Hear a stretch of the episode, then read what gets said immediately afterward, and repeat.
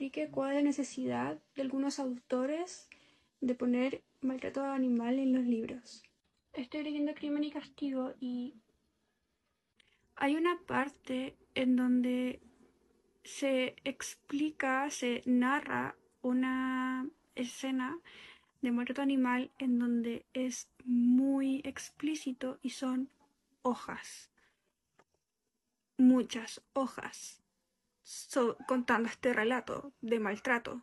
Lo malo es que yo, o sea, no es malo, pero yo utilizo muchísimo mi imaginación, entonces yo siento que estoy rodando una película en mi mente. Y ahora estoy traumada. Y si bien estoy disfrutando la lectura, em, no puedo quitarme de mi cabeza todo lo que leí. No sé cómo procesar esto. Porque no puedo dejar de imaginarme todo porque sé que son cosas que a día de hoy aún ocurren. Entonces, no sé, em, ¿qué hago? No sé, creo que si un autor quisiera utilizar algún suceso para poder utilizar como metáfora o para describir X cosa, no sé, psicológicamente hablando sobre un personaje, ocupa objetos, ¿ok? No animales en situación de maltrato. O sea, eso es una preferencia personal, pero es que no entiendo por qué hay que hacerlo así. Estoy más traumada y me impactó más ese suceso que el principal que tiene relevancia en esta historia.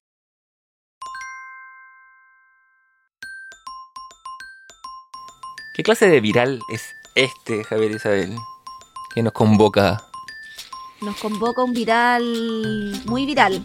Muy viral esta es una, especie, una edición muy especial del Comité del Ocio. Eh, es nuestro último capítulo de la temporada 3. No, no, no, no viene el cisma entre el Comité del Ocio, el Comité del Oso, el Comité del Socio, del Sucio.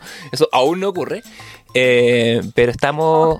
el mío ya se sabe que es el comité del oso y el tuyo el comité del socio. O del sucio, depende del día de la semana. Depende del día. Sí, sí, porque, porque la vida en el campo a veces tiene eso. La vida en la colonia tolstoyana no es tan limpia como la vida en la, en la colonia Dostoyevskiana o Dostoyevskiana.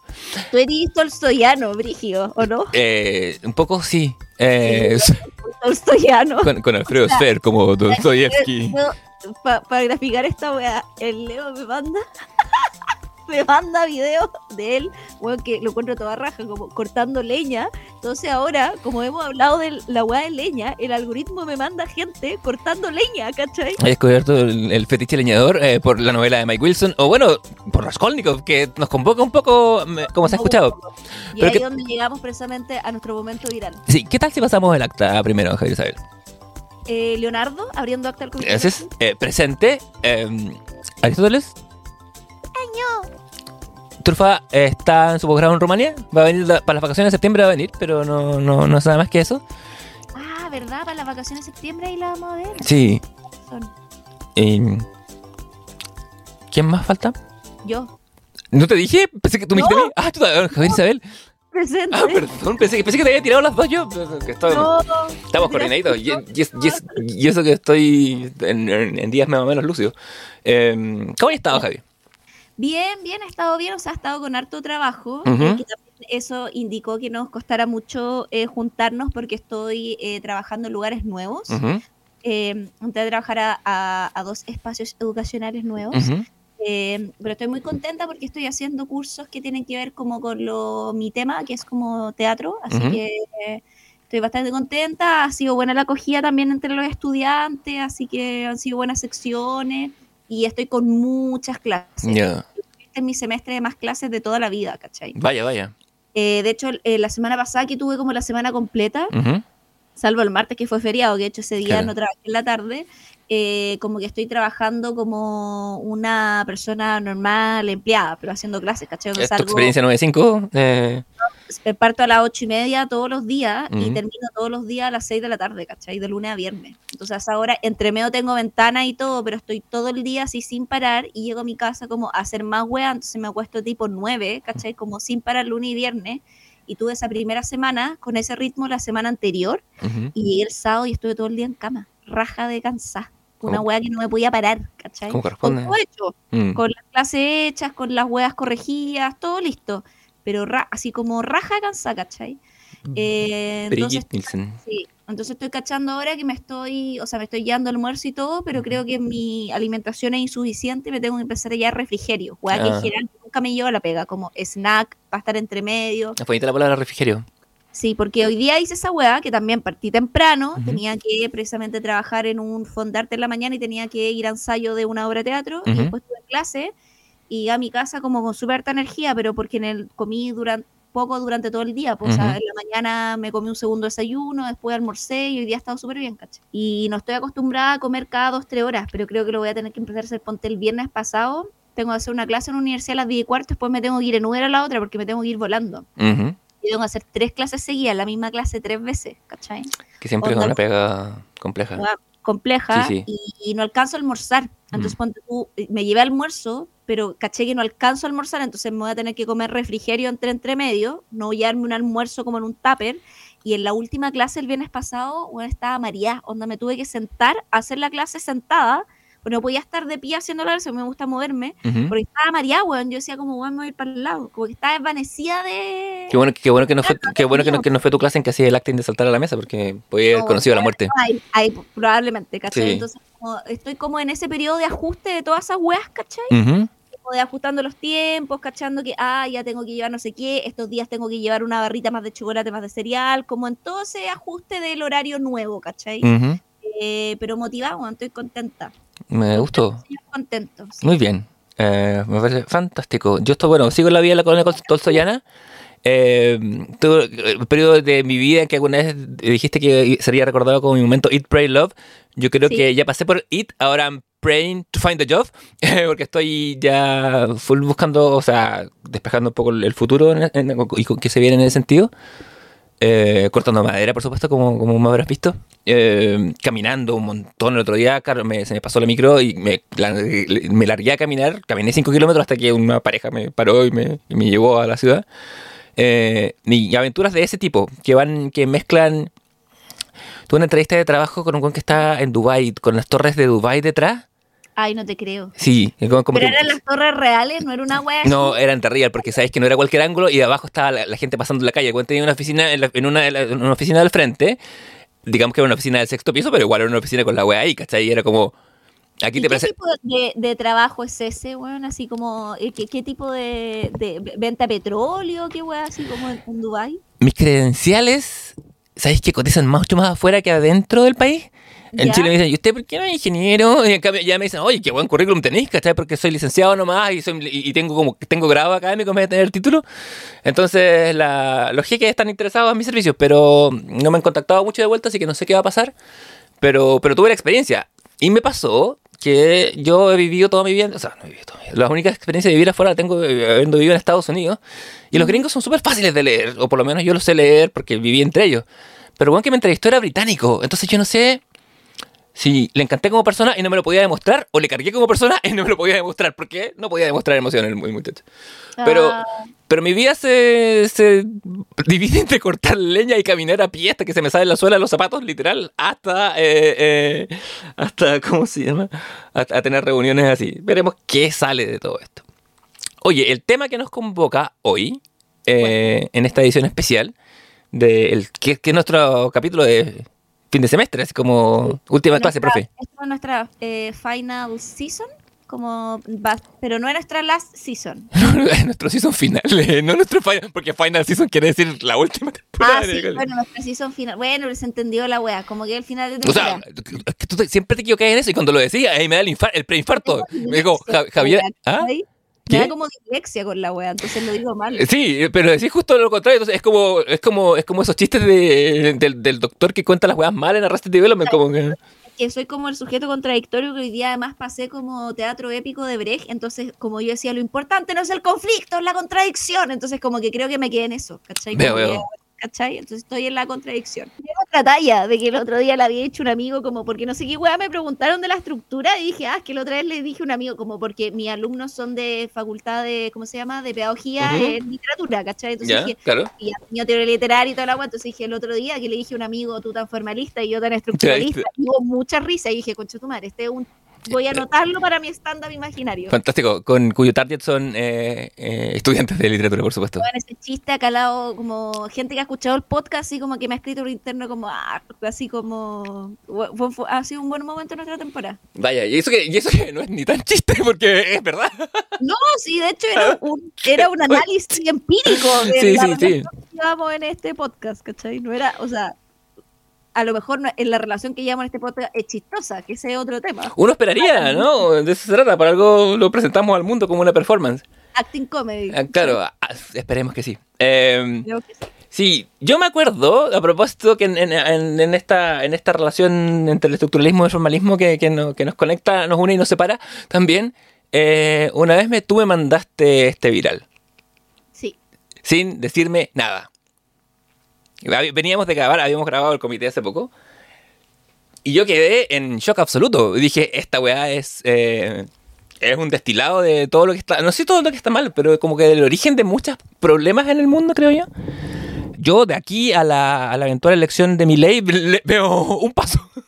Sí. Veo... Vamos a hablar también un poquito de eso. Sí, porque, porque, porque creo que va un poquito para allá la cosa. Cuéntame, ¿qué te motivó a enviarme este video? Esto lo voy a compartir al Leo. Eh, porque habíamos estado hablando, o sea, a partir de, lo que este viral plantea, habíamos estado planteando un poco, hablando sobre este tema que tiene que ver... Em, que nos ha rondado un poco toda la temporada. Toda la temporada, que tiene que ver también un poco sobre eh, que siento que eh, nuestra, voy a ser muy, yo creo que somos menos pesimistas en relación a este tema, pero un poco la sensación de que, o la sensación que más bien em, las tecnologías, creo yo, ¿cachai? Entendiendo como el Internet, las redes sociales, ¿cachai? Como eh, que en un principio habían sido pensadas para conectarnos y para mejorar el mundo, que yo creo que esa fue de verdad una impulsión inicial, eh, van a terminar por destruirnos, ¿cachai? Como, este, como que siento que cada vez estamos más cerca de este mito medio prometeico, futurístico de la ciencia ficción, de que la inteligencia artificial va a terminar en el fondo por acabar con nuestra sociedad, ¿cachai? No sé si de la manera en que la ciencia ficción lo ha proyectado, pero de alguna manera, ¿cachai? Y creo que ahora estamos como viviendo ese fenómeno, en donde ciertos como mínimos civilizatorios comunes eh, ya no existen y no son tal, ¿cachai? Claro, como, la distinción entre realidad y ficción. Exacto. La, y la diferencia entre eh, la hiperempatía y, la apreciación estética. Y también un poco hablando de eh, lo que a nosotros nos convoca mucho, que son las distopías, un poco también esta especie de policías moralizantes, de cuando intentas ser liberal, ¿cachai? Terminas por ser en el fondo más oclusivo o más fascista que los propios fascistas, ¿cachai? Tratando de preservar la libertad, ¿cachai? O el discurso de lo que debería ser como la libertad. Entonces, que está todo muy entremezclado, como si fuera como una especie de panal, ¿cachai? Mm. De red sintáctica en relación a este suceso suceso en particular. en cuyo centro ebulliente yo siento que está el capitalismo como modelo, pero... pero Porque esta hueá le sirve solo al capitalismo. Sí, pues la... Eh, y sus dueños, ¿cachai? Claro, sí, sí, pero, pero incluso... No sé si el capitalismo será o sea, beneficia a una cierta clase, por supuesto, pero a veces siento que la weá se, beneficia a sí misma. No quiero, no quiero prosopellizarlo. Eh, pero algo de eso hay, como, como cuando, la, cuando la ideología, cuando la maquinaria se vuelve... Eh, y esto ocurre para todas las ideologías, por supuesto. Lo que pasa es que la, ideología dominante es el, capital.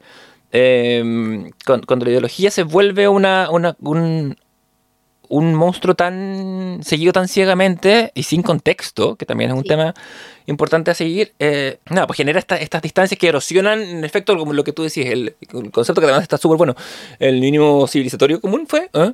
Mínimo civilizatorio. O mínimo común civilizatorio, sí. Eh, me gusta, me, lo, me, lo, llevo. Eh, con créditos, por supuesto. Eh, nosotros somos colaborativos, así que nos prestamos. sí, hacemos, el empréstito. Sí. Yo cuando, cuando me mandaste esto me dio como así un poco, como, pensé como en el outrage, y lo pensé, dije, ¿por qué esta muchacha que se dice lectora no es capaz de mediar y entender lo que está pasando? ¿Cuál es el mecanismo que ocurre ahí? Claro. ¿Por qué se toma un evento ficticio a pecho como algo real?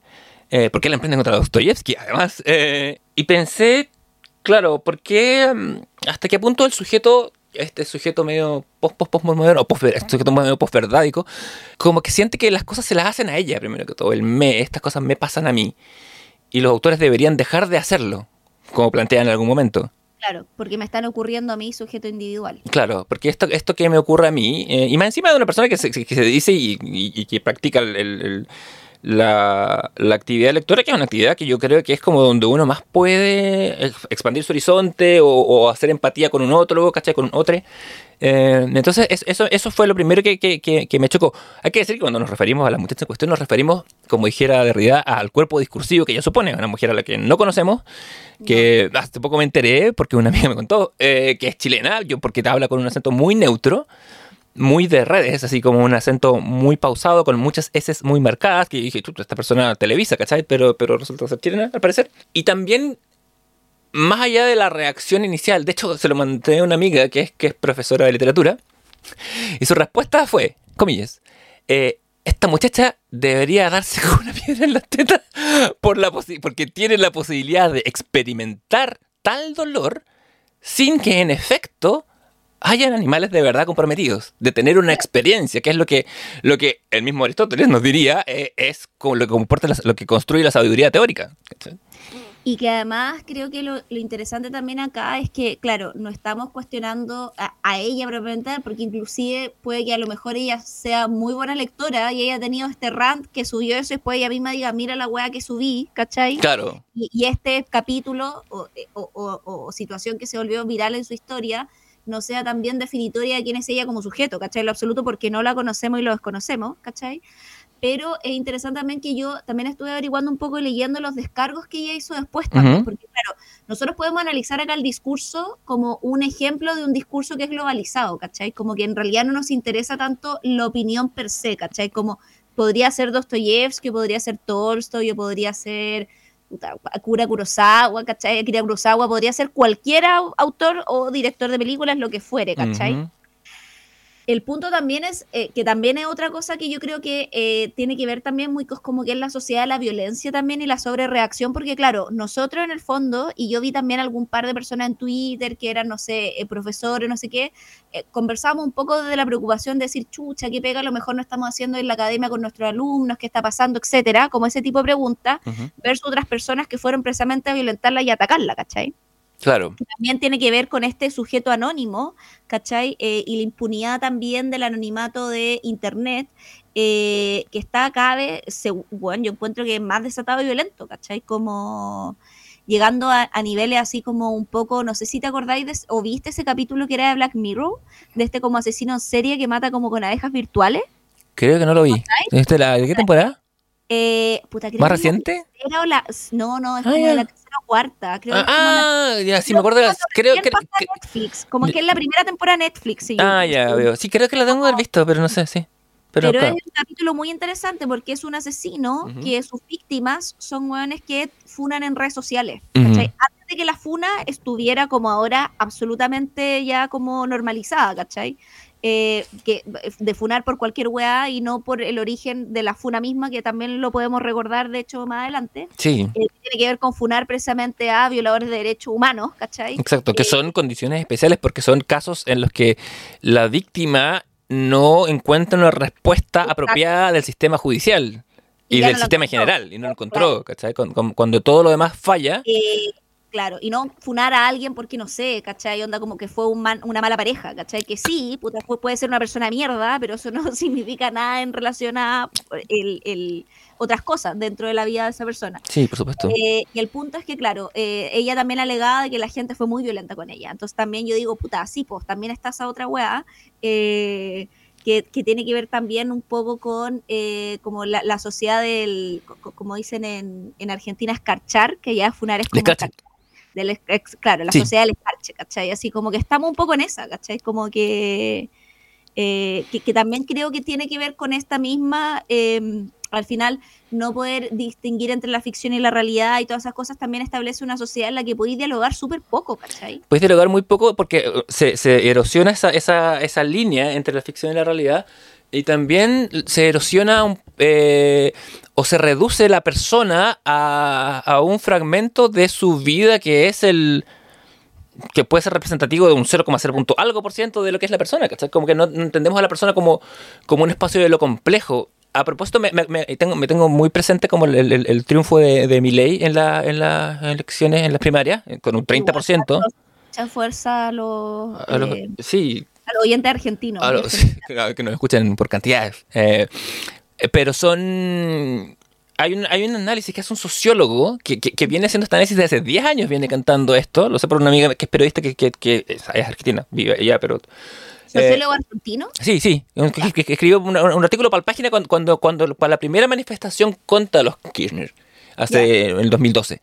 Eh, hace 10 años ya. Claro, así, llamando la atención, hay que, hay que tener ojo con la contra, con lo que uno dice de la contra, porque claramente no todos son fachos golpistas, ¿cachai? En Argentina tienen mucho eso, como decir, ah, si no, si no estáis acá, cuando pasa, cuando, cuando, se desata la grieta como tal, el, el kirchnerismo, la izquierda o centro izquierda se mueve hacia un lado y, rápidamente tilda al otro de milico, de, de facho, de golpista, que nosotros también lo tendemos a hacer. Y, y en eso se nos va que, que hay otra gente, que, que, es como que ahora como te decía, con el triunfo de Milei, este, este, sociólogo como que ha agarrado un poquito más de... de, sí, no, y además que también ¿Mm? convengamos que eh, yo creo que después de que muere, de hecho, Néstor Kirchner, como que ese mismo discurso se empieza un poco a, expandir, porque creo que dentro de la figura del kirchnerismo, que son evidentemente él y Cristina, ¿cachai? Como que él era la, el más moderado de la pareja, ¿cachai? Ciertamente. Eh, o sea, como. Eh, y no así Cristina, ¿cachai? Que, que, no, que nos enseña Shakespeare sobre los y las gobernantes. ¿cachai? Entonces, como claro, entonces es interesante también ahí esa, esa disyuntiva que sea precisamente en, en algo que es muy claro, es que es muy macbetiano, por decirlo de alguna manera, eh, en, relación también a que tenemos como pocas como power couples, que estén, es, es como un fenómeno no tan como puta, no, es de todos los días, ¿cachai? Como que tengáis un mandatario así que sean marido y mujer y que se alternen en el poder, ¿cachai? No, absolutamente, no pasa. Puede le pasado a Estados Unidos con los, con le pasado a Estados Unidos con los Clinton, no Les Clinton, pero no fue. Pero no, claro, pero también, pero pero espaciado, po. Sí, además, sí, pues no directamente, no como una sucesión. Como que acá en el fondo fueron décadas, ¿cachai? De hacerse cargo hasta la fecha de la historia argentina, ¿cachai? Como que yo creo que, o sea, eh, Cristina sigue siendo vicepresidenta de la nación, ¿cachai?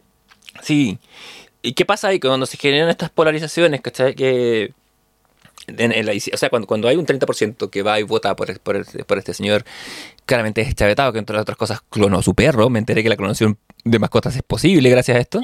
Es como la película Terminator, ¿te acordáis? ¿Cuál? ¿La primera? Ah, no, esa que él, él se da cuenta, eh, se podían clonar las mascotas y después se da cuenta que él como que tiene un accidente era Paco, no sé qué weá era, pero como que o era como detective, como que tiene un accidente. Y ah, está empezando el exterminador con Wesley Snipe. ¿Esa? Esa sí, po. Sí, como ah, que, Terminator que, que como... Como que lo dan por muerto. Sí, sí, sí, sí, con Wesley Snipe y la Sandra Bullock y Stallone.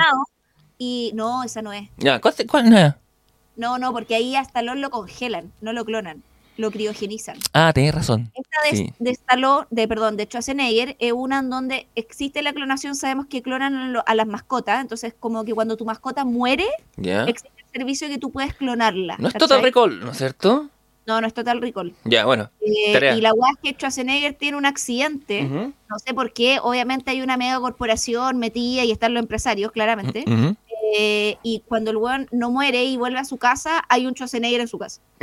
El punto es que este clon no tiene idea que es un clon, pues, ¿cachai? Y no es mala persona, llama a su familia y todo, entonces ahí es como un poco el rollo también de la película, ¿cachai? Como... Yo, de hecho, busqué, me puse a buscar precio de clonación, pues, Creo que sale, creo que sale 5 mil dólares clonar a tu perro. Clonar a tu perro. 3.500 al gato. Ojo, el gato está más mal. ¿El gato, el, cuánto sale el perro? 3, el, el, el, el, perro 5 mil dólares eh, ¿Más barato que falta respeto? Bueno, son más chicos, no sé. Eh, ah, puede ser. Puede ser, sí, creo que son esos los valores. Eh, por este caso. O sea, lo que, o sea, tiene un montón de conflictos éticos, ¿cachai? Eh, de gastar recursos, o sea, sobre todo el tiempo de lo que significa gastar recursos, por un lado, de esa manera, en conservar, en, en, en, generar una vida, en vez de, no sé, tener a vivir con el hijo de tu perro, ¿cachai? O, o, o, o adoptar a otro perro o otro gato. No será tan real porque me suena muy como que te, porque, o sea, si la weá la venden en Argentina, puta sorry, No, pero no, pero no, no, no, me da sanación, déjame dudar. Como si me dice, no, mira, claro. mira, me pasas esta weá y en un disquete clono tu perro, es como que. Oh, oh, porque, porque además, a, además, no, porque el, el, el, el Miley lo pidió a Estados Unidos, Estados Unidos lo hacen, me han encargado. Ahora, yo pensaba. Pues, igual sospecho. Yo, yo también sospecho yo pens porque, además resulta que tenés que acumular material genético vivo de la, de, de la criatura mientras está viva, ¿cachai? Eh, tejido y cosas así. Y se lo entregáis, se supone que se demoran en incubarlo y todo unos, unos meses, como 18 meses, una cosa más o menos por ahí. Yo pensaba, puta, por cinco palos, weón, yo, yo, me dedico a buscarte un perro igual al tuyo y te lo entrego, te entrego un cachorro igual, te falsifico. No, además que creo que también, eh, no sé, o sea, yo, bueno. Cuéntamelo voy a como pisarme muy la cola, porque uno podría decir, sí, cualquiera al final es tu plata y puede ser lo que queráis, pero creo que también instala un discurso muy peligroso que es el de la pérdida, ¿cachai? Como no dejar ir, ¿cachai? Como, o no enfrentarte nunca a la muerte, ¿cachai? Porque al final es como... que es parte importante de la experiencia mascotera, mascotista, al final, igual, por muy que sea tu perro clonado, no es tu perro, pues, no tiene las... Yo no sé, puta, desconozco, porque no, te, no soy un clon, pero yo no... ¿Un clon hereda memoria? Una, una, no, no, no hereda la memoria, no sé, no sé, aparte, no, bueno... tampoco sé, pues, ¿cachai? Como si me clonan, me clonan de guagua, pues, no me clonan adulta. No sé con qué células sería en caso humano, es una, una, cosa que no... Eh, pero si fuera adulta va a recibir, por ejemplo, no solo mi carga genética, sino también mis memorias, ¿cachai? Es la, es la memoria un... Or, eh, Algo que se manifieste... Entre, claro, heredable, no sé. El único problema de eso, ¿sabes qué? Es que, es que para saber, para, para dilucidar tantos misterios de la conciencia y la cognición... O sea, es muy loca, que hubiera un la, clon la, clonación humana nos, nos, puta, nos, permitiría hacer experimentos, bueno, tan bonitos diría el doctor Moro, no, pero nos haría, nos haría experimentos que nos ayudarían un montón a, a, a, a dilucidar eso. Pues. No, y también como ser eternos, como esta película de mierda que creo que era de Christopher Nolan, que de hecho creo que ni se menciona cuando se hablan de las películas de Nolan, que es esta que tiene con Johnny Depp. Que te acordáis que Johnny Depp carga su... ¿Johnny eh, Mnemonic? Johnny, sí, el... ¿Qué, qué animada? No, no, Johnny Depp, el, el, el funeque, ¿cachai? Es una película donde él, puta, como que carga su... su está Morgan Freeman también, carga uh -huh. su, como su mente, ¿cachai? Su recuerdo, su mente, eh, como en la web, ¿cachai? Entonces como que mm, se vuelve medio como por medio de, no sé, ¿cómo se llaman estas weas? Se llama Transcendence, pero di dirige un web que se llama Wally Pfister. Ay, no es de Christopher Nolan. ¿Y por qué yo sabía que era esa posverdad? No sé, Javier, el efecto. Ah, porque, porque sale Morgan Freeman, Morgan Freeman fue Nelson Mandela, efecto Mandela. Ah, ya. Debe ser esa secuencia. Pero, la, bueno, una película muy mala. Ya. Eh, y, o sea, la idea no era mala y claro, él se vuelve como un poco con la nanotecnología como omnipresente, ¿cachai? Como, uh -huh. porque se carga como en la web, ¿cachai? Como en, claro. en la red. Eh, y claro, en el fondo, de, si tú podrías cargar tus memorias como a la nube, un poco como lo que sale en Hair, ¿cachai? Uh -huh. Que me parece igual hay un, una película mucho más bien articulada en relación a eso. Eh, de la inteligencia artificial es como que, claro, ahí hay una, una especie de, de, de eres como absoluto igual, ¿cachai? No obsoleces, ¿cachai? Claro, y lo que pasa es que si, si, si, si, tu progresión de expansión y crecimiento se vuelve matemática, que es lo que pasa en Hair, eh, eventualmente empezáis a abarcarlo todo. ¿Y qué pasa con tu conciencia? Eventualmente nos fundiríamos. Hay... Eh, ¿Sabéis quién toca el tema de una manera muy indirecta? Es Jonathan Hickman en, en, su, en su run, de, en su serie de X-Men, weón. Que la leí hace poco, que va a ser recomendado en los cómics, pero yo creo que lo vamos a mencionar en la temporada 4 del Comité del Ocio, que va a venir un poquito con X-Men. Va a venir eh, un poquito, va a venir un poquito bastante. Sí, sí. Uno, sí. Como, como no, del, del 1 al 100 diría que un 94, 92, por ahí. Ya, no, para volver a lo que hablábamos en relación al audio. Antes de llegar a los clones. Igual, claro, y después Antes yo como, de que atacaran los clones, en efecto. No, weón, yo muy como cuánto saldrá a clonar al miseria, porque jugando cada vez es más chico. O sea, yo, yo, yo, yo, yo, cuando lo vi dije, a ver, ay, la trufa, porque aparte la trufa es un... Eh, Sí, todos los casos son especiales, pero la trufa tiene una combinación de manchas que hace no, no, que no, no te pueden pasar el gato por libre. Muy, rara que, que, se, o sea, no me refiero a que la trufa sea rara porque es una gata calico y las gatas calico abundan. Claro. Pero creo que justo tenga esa combinación de manchas porque las gatas calico tienen una combinación de manchas que es media única, ¿cachai? Como de cada gata, ¿cachai? Claro, no es un copito de nieve, ¿cachai? Tiene un bigote hitleriano, no, digamos, con todas sus letras. O chaplinesco. Eh, bueno. Sí, es más hasta más chaplinesca ahora que hitleriana, te diría yo. Depende de qué tanta hambre tenga, pero bueno. ¿Tú decís? yo, cuando la veo le veo más un, un bigotito de Chaplin. Además que su pelo le cae un poco como si estuvieran combinados por sobre el lado derecho. Se le ve como un langüeta. Sí, un poco así, ¿no? Sí, tiene, tiene, dos factores. bueno, volviendo a esto. Eh, te bajamos cable. El, el, ¿qué, ¿qué, te pasó a ti cuando vi, bueno, el, viste el video, caché? Pero yo se lo mandé a varios amigos, o sea, eh, una selección de eh, más o menos. Una fina selección de personas de tu focus group.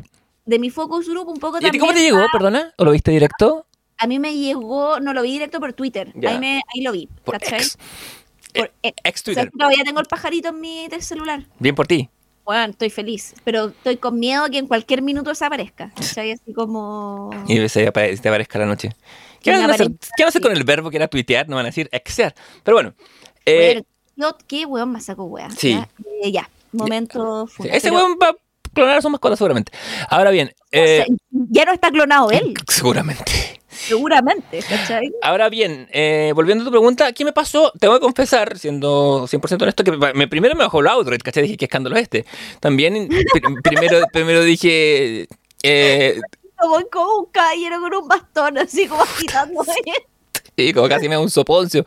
También al tiro dije, esta weá es, ¿cachai? Esto es la clave de, que la pieza que faltaba, como la clave del entendimiento que, de, lo que está mal me dio risa, también pensé que fue un poco contradictorio con la experiencia de lo que ella decía versus lo que replicaba, ¿cachai? También tuve la sensación que, que comparto con mi amiga, es decir, como esta es una persona que, teniendo la oportunidad de, tener la experiencia aristotélica de la sabiduría, la rechaza por una sensación que le pasa eh, y que no entiende, no hace esa distinción. ¿cachai? Me, me, llama la atención, no sé, otras cosas me dan risa, como que la muchacha sugiere en algún momento eh, que, que, que, que, los, bueno, los autores eh, tienen que usar cosas en vez de animales para manifestar cosas. Siento que son... Que por qué no pueden lograr en el fondo la misma sensación em, de... de, de, de, rechazo en el lector, porque no es que el lector no se pueda sentir asqueado, es como que el lector no se puede sentir asqueado con animales, ¿cachai? Como... Claro, pasa eso. Porque, a ver, yendo un poquito a la obra, eh, tiene que ver con la construcción de un personaje, primero que todo.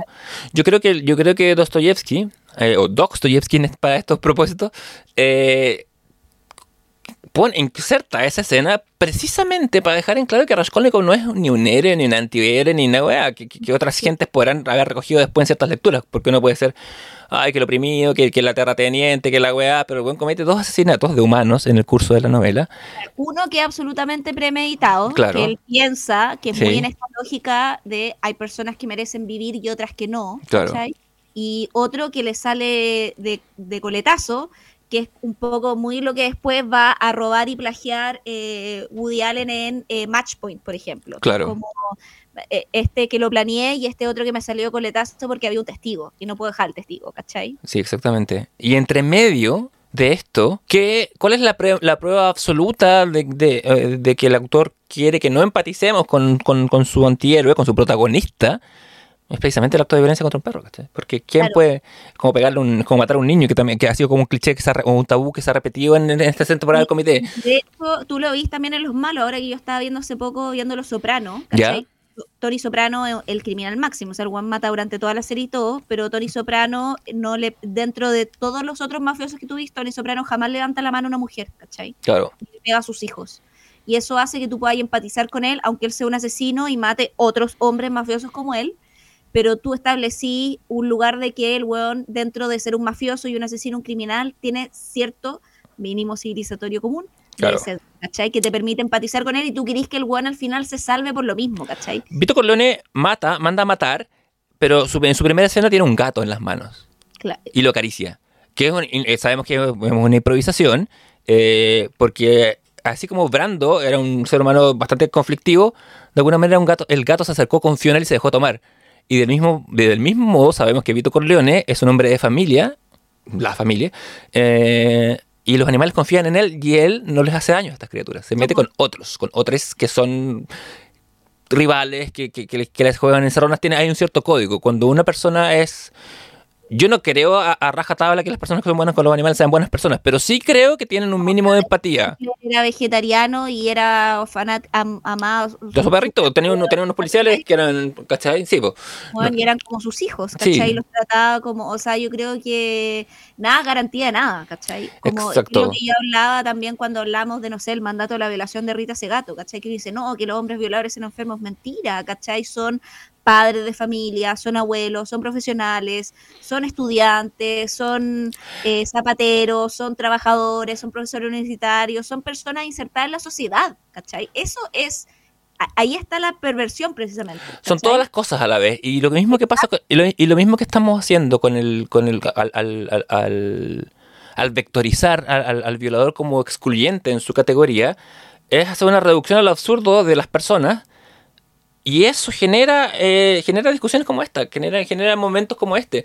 No entender que las personas tenemos una complejitud de facetas que no son destilables en un tweet, que no son destilables en un post de Instagram o en un, bueno, o en un rant de TikTok, ¿cachai?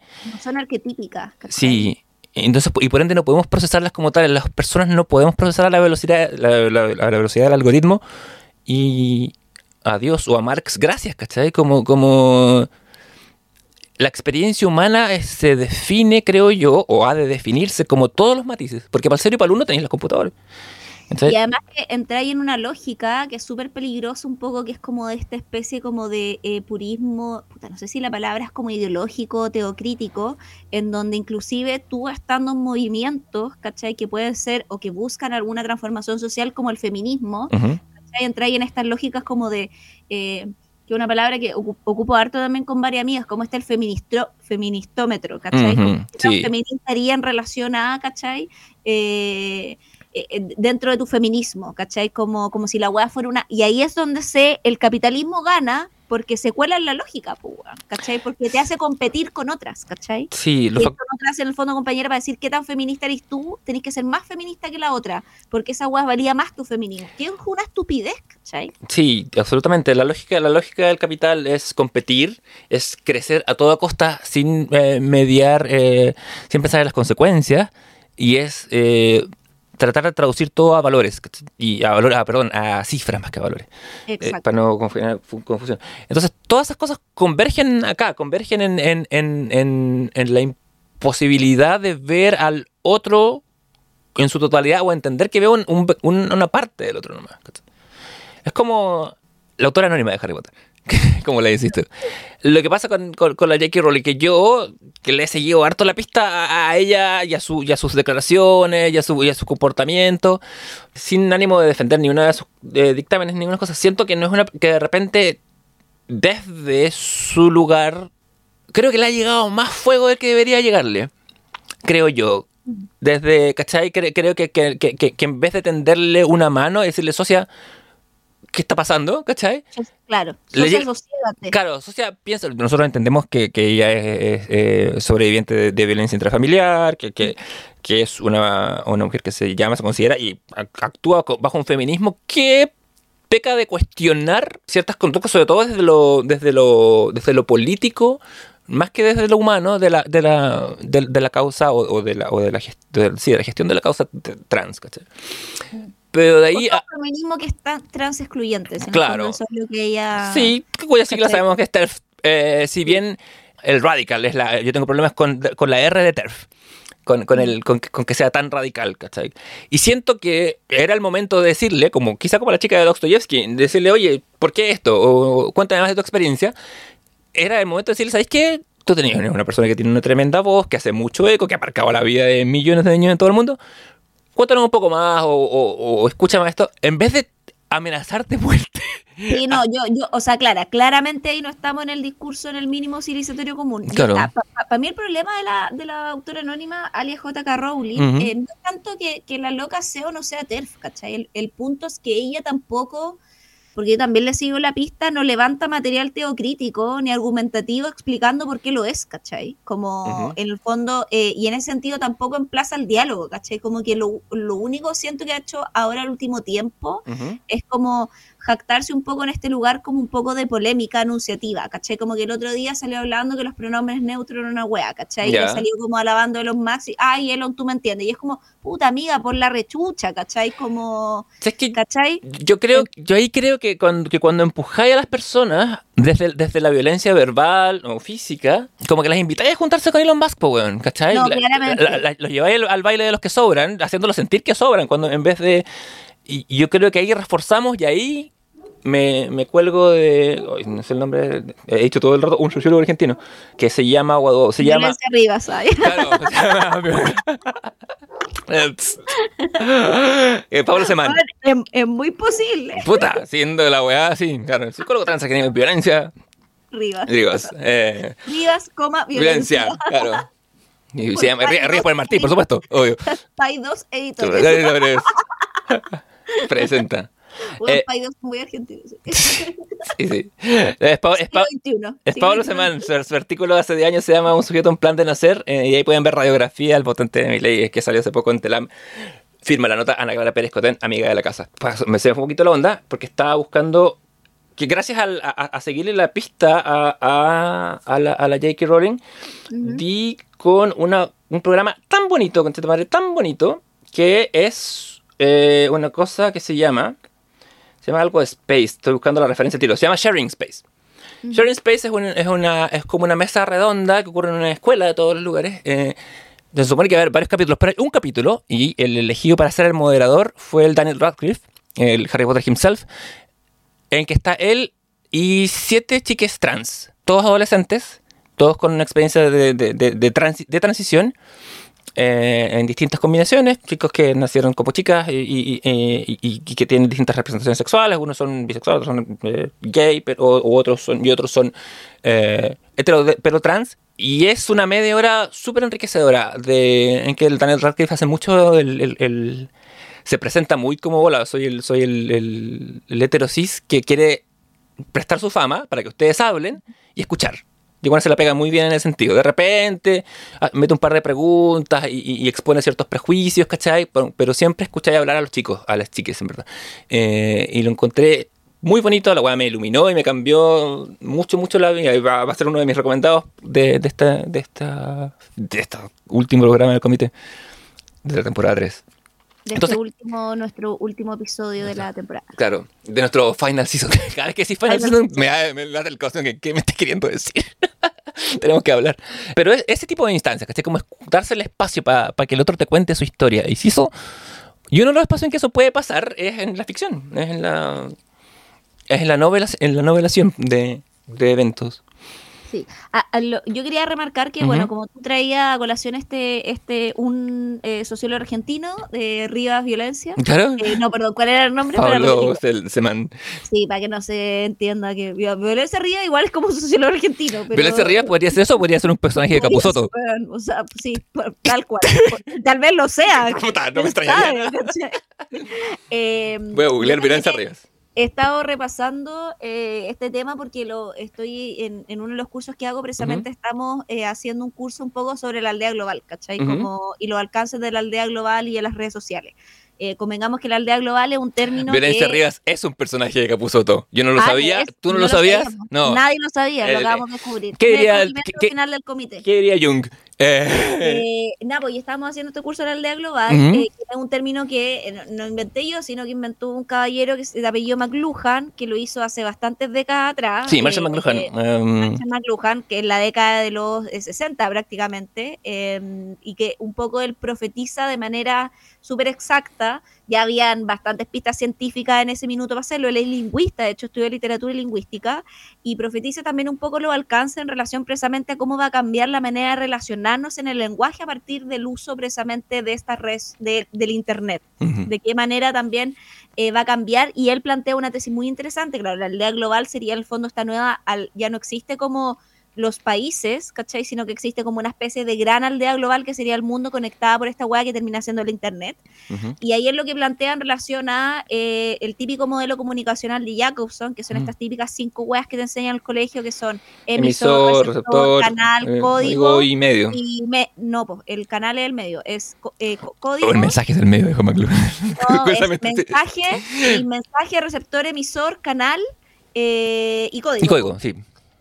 Y le podía sumar otro que es el que se suma después, que es el contexto, que Jacobson no lo... No, y que se lo suma el buen de la abejita o Jacobson el de la abeja. Eh, no. el de la abejita de otro.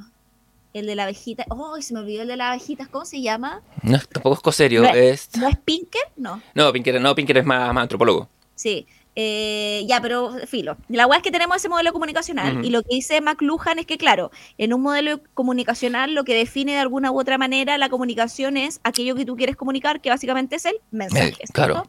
Eh, pero aquí dice McLuhan dice que la aldea global va a cambiar este, vamos a mantener aquí, pero lo determinante va a ser que la comunicación no es el mensaje, la comunicación va a ser el medio. Sí. Esa es la tesis siendo súper sucinta, porque el Juan tiene mil libros sobre la weá. O sea, sí, esa es la tesis que plantea, ¿cachai? Es la weá la que, la, que como, como todas las grandes investigaciones, eh, se cuelgan un montón, el lado oscuro de la weá es, la cantidad de publicistas que se cuelgan de eso, ¿cachai? Como, la, para explotación. y además que también McLuhan lo hice un poco con lo que hace el Internet, pero toma Internet también un poco como esta especie de futura máquina, ¿cachai? Eh, porque empieza a hacer esta tesis para atrás, partiendo con la imprenta. Dice, cada vez que ha aparecido una máquina, en el fondo esta máquina se ha vuelto en el medio, ¿cachai? Entonces el fondo parte con la imprenta, después lo ejemplifica con la radio y la televisión, que esos son medios que existen en su, en cómo se llama, en su época, y de qué manera en el fondo esto, estos medios cambian y transforman la manera en que nos comunicamos. Eh, y él como que no le pone ni siquiera una carga positiva o negativa, le pone esa carga nomás. Hay, que pensar que en la época en que McLuhan escribe, esto, la internet era una hueá que usaban los militares, que en algunos países no tenían ni... El hueón no le pone ninguna carga, mm. Entonces ahora, a partir de eso, que ya la aldea global es como un concepto que está, porque era acuñadísimo, ¿cachai? Ah, eh, en los 90 en la Radio Cero había un programa de sketches radiales que se llamaba La Aldea Global. que era una hueá que de un humor absurdo, tan bueno, y algún, si algún auditor sabe cómo puedo conseguir ciertos materiales ahí, por favor que nos conteste. Bueno, y a partir de eso se han, como, han aparecido otros autores que han hablado también precisamente, como no sé, onda, eh, eh, bueno, hay muchos que han hablado precisamente sobre esto, inclusive como podemos rastrear como entrevistas como, no sé, de Foucault, de Sloterdijk o de inclusive el mismo, ¿cachai? Como Bartes que le preguntan como por esta weá de cómo va a cambiar, y los weones sí, como que no se meten mucho en el tema, ¿cachai? Pero era una preocupación que existía, aunque los filósofos no se estaban haciendo cargo de ella, hasta que aparece precisamente un filósofo que como que despierta amor y odio en el mundo de la filosofía, que es Byung-Chun Han, que es eh, un filósofo de Corea del Sur que nace en 1959 él estudia. Él estudió, claro, toda su eh, carrera doctoral, etcétera, la hace en Alemania, ha hecho su tesis doctoral, es que él es como especialista en Heidegger eh, y trabaja precisamente enseñando hoy día, creo que en la, Universidad de Artes Libres de Berlín, por, más o menos por ahí está su epicentro. El punto es que, claro, hay gente que lo encuentra como un filósofo light, ¿cachai? Eh, sí, es que yo creo que tiene que ver con la forma en que publica, porque, porque Han te saca 15 libros al año, cada uno de 10 páginas o de 20 páginas que plantean. Es como, como que. yo creo que él te publica un paper en un libro. Esa es la guay que hace. Sí, hace eso, siento yo. Que disecciona las ideas en vez de ser grandes tratados, que también, ojo, que también los hace. Minchu Han tiene libros, como que ustedes los pueden adquirir en Felpecta, en efecto, que tienen dos vertientes. Su, su libro medio panfleto, en términos de, de, de espesor, de, de, de grosor de página, en que él desarrolla una tesis y un argumento a las masas y tiene sus libros de filosofía pura y dura, en que el weón habla de Heidegger, habla de Hegel, que los, los comenta. Pero también creo que es interesante también analizar un poco ahí eh, que él publica, eh, y es un filósofo que no es occidental, que nace en Corea del Sur, ¿cachai? Pero publica en Occidente, pero publica también estos pequeños tratados que son en el fondo más como haiku filosófico, porque son más breves, que tiene también a lo mejor con otra manera de producir filosofía, ¿cachai? Que es, no es la alma motreta occidental de toma, aquí te pongo este ladrillo que si te lo tiro en la cabeza te asesino, ¿cachai? Así como, no, Paul Riquet haciendo esta weá de ¿Cachai? Como no seguir tiempo, no deja de... Y, que, y, que, y, que, y, que, rompe con esa tradición, bueno, salvo en, sus textos maduros él la mantiene, ¿cachai? Porque es medio, es parte del, de, para ser socio del club tenéis que hacerlo, pero no se sale de, la tradición de tener que estar constantemente en diálogo con otros autores, ¿cachai? Exacto. Como, como... porque en sus textos igual cita Heidegger, igual cita McLuhan, o sea, tú veis referencias, ¿cachai? No es que el buen no cite a nadie. Claro. ¿cachai? Como aparecen esas citas lo que pasa es que, claro, como que el weón en el fondo tiene como otro modo de publicar que se sale de la escuela y que también en el fondo una filosofía que es más global. Y ahí te preguntáis como, weón, uno tiene que hacer filosofía para que estemos entre filósofos o hay que abrir también el diálogo a la gente, que es, o sea, como a personas que no estén en el campo de la filosofía. Yo no soy filósofa, ¿cachai? Como, eso significa que no tengo permitido leer filosofía ni entenderla, ¿cachai? Como es eh, una pregunta también que es súper válida hacerse desde la academia, como a quién chucha le estamos constantemente escribiendo, ¿cachai? Yo creo que hay, hay, un proceso de reclamación del conocimiento o de, o de diseminación, gracias a realidad, eh, por, el, por el del conocimiento que es importante ejecutar desde la academia y desde otros ámbitos también.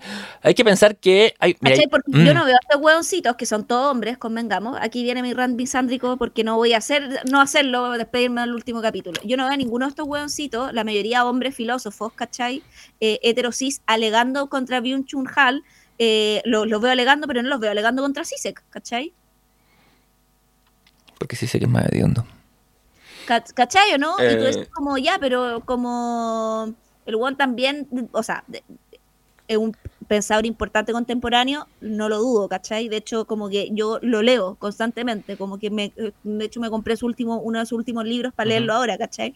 Pero, pero claro, también si vamos como lo que tú decías, como puta, una misma idea, no disecciona, repite, puta, sí sé que está en la misma hace mucho rato, ¿cachai? Que también me parece bien, si no puede haber, o sea, como que siento yo la gente que escribe filosofía no puede estar haciendo tractatus todo el tiempo, ¿cachai? De hecho, los mismos filósofos de los tractatus también se repiten, ¿cachai? Tienen cuatro o cinco textos donde hablan de la misma weá, ¿cachai? O sea, el tractatus de Wittgenstein, sin ir más lejos, un tratado, un tratado de 60 páginas de filosofía lógica destilada a su más densa expresión, pero un tratado pequeño, fue un tratado pequeño. Eh, sí, yo creo que todos esos, clubes y esas restricciones de un purismo de cierta me, me huelen a un esnovismo perverso. ¿cachai? Perverso, ¿cachai? Que un club exclusivo donde solo nosotros podemos estar y esa weá habla al final más de ti que inclusive de la idea que tú querís defender en tu club. ¿cachai? Sí, totalmente. Y por, eso es lo que yo te decía, siento que siento que, hay, un momento o, la academia se debe o, el conocimiento debiera eh, abrirse y salir un poco del circuito académico. Hay, un libro de la Sarah Blackwell que salió hace poco, que estoy leyendo, que se llama eh, En el café existencialista, está en inglés, no sé si está traducido, que es una historia contada, narrada muy amenamente del movimiento existencialista francés. Eh, de, bueno, por supuesto Sartre, la de Beauvoir, em, el Camus, eh, hasta Merleau-Ponty, como, pero, pero lo que va narrando y lo que queda de fondo es un poco de, quizá el último vestigio de, esa época en que la filosofía se hacía en el café precisamente. Claro. No, no tanto en el aula, no tanto en la, en la, academia se enseñaba lo que, el, texto pasado, ¿cachai? No se, no se aspiraba que la UAS fuera un, diálogo de paper a paper, sino que había un, un, discurso filosófico preocupado más viviendo en, incrustado en la vida cotidiana. Mm. Y ahí es interesante también, en relación precisamente que yo mencionaba a este filósofo, que él habla o centra todo su trabajo o estos micro tractatus que hace o estos pequeños ensayos en relación al concepto de eh, la transparencia, ¿ya? La transparencia la toma como una norma cultural que está creada precisamente por las fuerzas del mercado neoliberal, ¿ya? Y que él entiende como un impulso que es insaciable precisamente hacia la divulgación voluntaria de todo tipo de información, rayando precisamente en lo pornográfico, en donde yo ya los dictados precisamente la transparencia imponen que vivimos actualmente en un sistema que es absolutamente totalitario de apertura, a expensas precisamente de otros valores sociales como la vergüenza, el secreto y la confidencialidad, por ejemplo. Y eso haría que en el ejemplo que poníamos del Dostoyevsky, la persona que está detrás o cualquier tipo de otra persona diga, ¿sabes qué? Tengo que subirte mi impresión al respecto, ¿cachai? Como yo también vi varios como memes que aparecían de eh, como feministas que estaban como que no les gustaba Barbie, ¿cachai? Vi algunos comentarios bien interesantes que digo, oh, sí, puedo acumular, pero otros que era como, mira, no me gustó por esto, esto y otro, y era decía como ya, pero ¿por qué tú sientes una necesidad de comunicar individualmente a ti porque no te gustó a desconocidos, ¿cachai? Entonces, eh, sería precisamente por esta eh, como situación de sociedad de la transparencia en la que vivimos, mm. donde precisamente eh, es una sociedad que descansa en varios principios como civilizatorios que son bien engañosos, como por ejemplo es una sociedad que plantea la sensación de una falsa comunidad porque en el fondo tú escribes desde el mínimo común, decir mm. como, hola, yo te tengo que hablar esto porque tengo una comunidad, mm. pero en realidad no es una comunidad, ¿cachai? Porque eres como una abeja, está ahí en un enjambre, ¿cachai? Perdido. Entonces, en ese sentido, formáis parte, ponte tú, de olas de indignación, donde te, de hecho, él precisamente habla del término de olas de indignación, donde tú te indignas, ¿cachai? Eh, muestran eh, la, precisamente las olas de indignación es como cuando todo el mundo sale a funar algo, ¿cachai? Porque vivimos en una sociedad de la indignación, que cuál es el problema precisamente, que hay una escasa identificación en estas olas de, indignación eh, con una eh, construcción de comunidad, ¿cachai? Es una sociedad del escándalo que carece de firmeza actitud, que llega, por ejemplo, y eh, viraliza la, no sé, las cancelaciones, pero, que no, pero que no construye diálogo, ¿cachai? Y como no construye diálogo es una sociedad, y esto es lo peligroso, que no construye futuro, ¿cachai? Porque las olas de indignación muestran que tú no tenías una identificación con la comunidad, sino que no constituye un nosotros que sea estable. Tampoco hay una preocupación de los llamados indignados, precisamente para eh, mostrar una preocupación social, porque al final lo único que estáis haciendo es preocuparte por ti mismo. Sí, por tu A mí me pasó esto leyendo la novela, cuando Raskolnikov le pega al perro, por lo tanto, como a mí me pasó, a todos nos pasó y está mal. Y no, ¿cachai? Sí, la indignación se vuelve un fuego de papel. Ahora tengo caleta de metáforas de fuego desde que me dedico, desde que vivo de la leña. Eh, que va y se, y se, y se engalana de su llama eh, y queda en nada después, pues queda, no, no, no, conduce a nada, que genera solamente la, el acto del despliegue performático. Creo que hace, yo hace harto rato vengo cantando y cacareando con mi bastón contra eh, la necesidad de, construir la vida o de exponer la vida al otro como una sucesión de eventos, eh, porque volviendo a tu, a, tu cita o, que trajera ya colación a McLuhan, en efecto, cuando el mensaje se vuelve el medio, ¿qué significa? Significa que tú te podés expresar en la medida en que los medios te lo permiten, eh, básicamente, ¿cachai? O sea, es como... Eh, piensa en las plataformas que te dejan poner que te gusta algo versus las plataformas que te dejan poner que te gusta o no, como YouTube, por ejemplo. Eh, que es que cómo, cómo, cómo la, cómo, y cómo restringir la comunicación a estos, a estos canales digitales virtuales que están mediados por una interfaz, es como ir acorralando el, sentir o, el ser humano, es, ir moldeándolo ah, versus la experiencia, insisto, que es para mí la experiencia fundamental humana, que es una experiencia plural, simultánea, contradictoria ciertamente, em, y de espectro. Y además que ahí el único que gana finalmente nuevamente es el neoliberalismo, porque te mantiene como un sujeto individual que no forma colectivo, ¿cachai? Y como aprendimos de Barbie, la, las Barbie se ganan votando, ¿cachai? Y organizándose de manera comunitaria y colectiva, ¿cachai? Y dialogando y entendiéndose, ¿cachai? y esa weá, cuando eres un sujeto enojado solo, que cree que está enojado con otra gente, pero en realidad está ahí enojado solo, no lográis esa hueá. Lo que, lo que pasa cuando, lo que pasó en, octubre del 2019 en nuestro país fue que convergieron en Plaza Italia slash dignidad muchas olas de indignación distintas. Muchísimas. Como todas, así conjuntas, pero lo que, lo que dice la batuta en la piedra de la locura, pero al día 2 o 3 de protestar nos miramos al lado y nos dijimos, ¿y tú por qué venís? Y unos venían porque, porque le pegaban a los perros, y otros venían por la violación de los derechos humanos, otros venían por las pensiones y la FP, ¿cachai? Entonces, al no haber una... A ver, es cierto que todos vamos a tener luchas y, y, indicaciones que son más cercanas o no a nuestro corazón, pero para poder ejercer algún tipo de cambio se requiere un discurso, se requiere... Yo siempre me he considerado súper postmoderno, pero tengo que decir que se requiere reconstruir los grandes discursos, o por lo menos construir un discurso que tenga que ver con la empatía como dijera el Ignatius Farray, tenemos que tener amor. Es que después de la caída. Es, que, es, cierto que también después de la caída de los metarrelatos, ¿cachai? Como, y, y la caída de los metarrelatos y el auge abismante, weón, del discurso neoliberal, eh, como que ya no hay colectivos, weón, ¿cachai? Yo creo que el único, o sea, me voy a pegar un carril, pero yo creo que para mí el único colectivo posible, que inclusive está siendo atomizado también por el capitalismo, ojo, no digo que no, eh, puta, era el feminismo, ¿cachai? Sí, O sea, para mí era el único proyecto colaborativo que yo dijera como, weón, acá si hay una weá de transformación social, porque ojo, el feminismo no quiere transformar el mundo para las mujeres, ¿cachai? Quiere transformar el mundo para las personas, ¿cachai? Sí, para todas las personas, ¿cachai? Entonces yo creo que cuando le dice, no, que el feminismo quiere transformar el mundo para las mujeres, no, no, ¿cachai? Queremos transformar el mundo para las personas, ¿cachai? Que habitan, eh, nosotras mujeres incluidas, ¿cachai? Pero para todos, ¿cachai? Entonces como...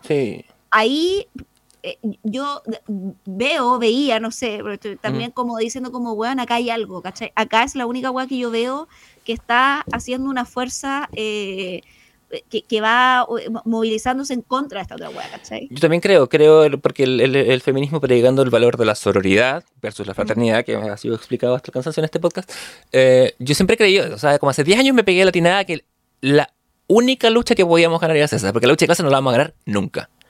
Sorry, pero la weá, el, mundo es una pirámide desde que se hacían pirámides, Desde la antigua Grecia, desde la, distribución de la riqueza se puede atomizar, pero la igualdad de género, puta, pareciera que está un poquito más, que puede haber como cambio, o puede haber paz en nuestro tiempo, eh, o, bueno, o había, también ha habido avances sustanciosos, ojo, eh, en, el último tiempo, o en los últimos años uno puede decir, chucha, por acá es, ¿cachai? Entonces, mm. es la lucha en la que hay que poner las fichas, siento yo. Pero claro, como tú decís, ha sido un hueso bastante duro de roer para el capital, pero está ahí, pues, medio que tiembla. Em, una de las cosas que, a propósito de, la J.K. Rowling, eh, me acuerdo haber leído una activista trans precisamente que decía sí, que, encontrar, que la, que la J.K. Rowling se había, pasado un par de pueblos, pero sí que hay que tener cuidado porque qué es lo que haces con, con qué es lo que qué significa la figura de la TERF, es a veces el capitalismo que nos pone a odiar a otras mujeres, ¿cachai? Nos pone, como, o, nos pone a competir y decir, ah, tú no eres tan feminista, así que chao con vos, ¿cachai? Y ahí ella ostraci eh, expulsada, ostracizada, no sé, expulsada eh, de, la, de la tribu. Dice, ¿quién se quiere juntar conmigo? Elon Musk se quiere juntar contigo. Porque Elon Musk. es otro paria. Eh, claro, es un paria de otro tipo, ¿cachai? Es un, paria más perverso. Un paria que escoge ser paria un poco, porque sí. sirve para su discurso, convengamos de alguna u otra manera, ¿cachai? Sí, es un paria que genera, que, que, que, que capitaliza y literalmente y también figuradamente de, de, la disidencia y la discordia. O sea, de la discordia, vamos a sacar la palabra disidencia que tiene otra connotación, que, que hace de, que exista una sociedad de gente o un grupo o grupos, grupos por todos lados, transversalmente la sociedad, que se sienten excluidos, que se sienten ninguneados, que se sienten negados, que sienten que... ¿Cachai? Que, que, que, y ahí somos súper culpables eh, desde la desde la inteligencia de izquierda a la que me voy a colgar, eh, somos, somos bastante culpables de, de ningunear al otro, ¿cachai? Decir, ay, es que no entendís la weá, ¿cachai? Porque vos no entendí. Eres tonto. Eh, y, el, y, a lo mejor sí, a lo mejor un par de gente que de entonces les cuesta más, pero entre medio de otras gente que no. Y esa gente se van cansadas de que les digan que son tontos, ¿cachai? Y se empiezan a juntar, se empiezan a aglutinar.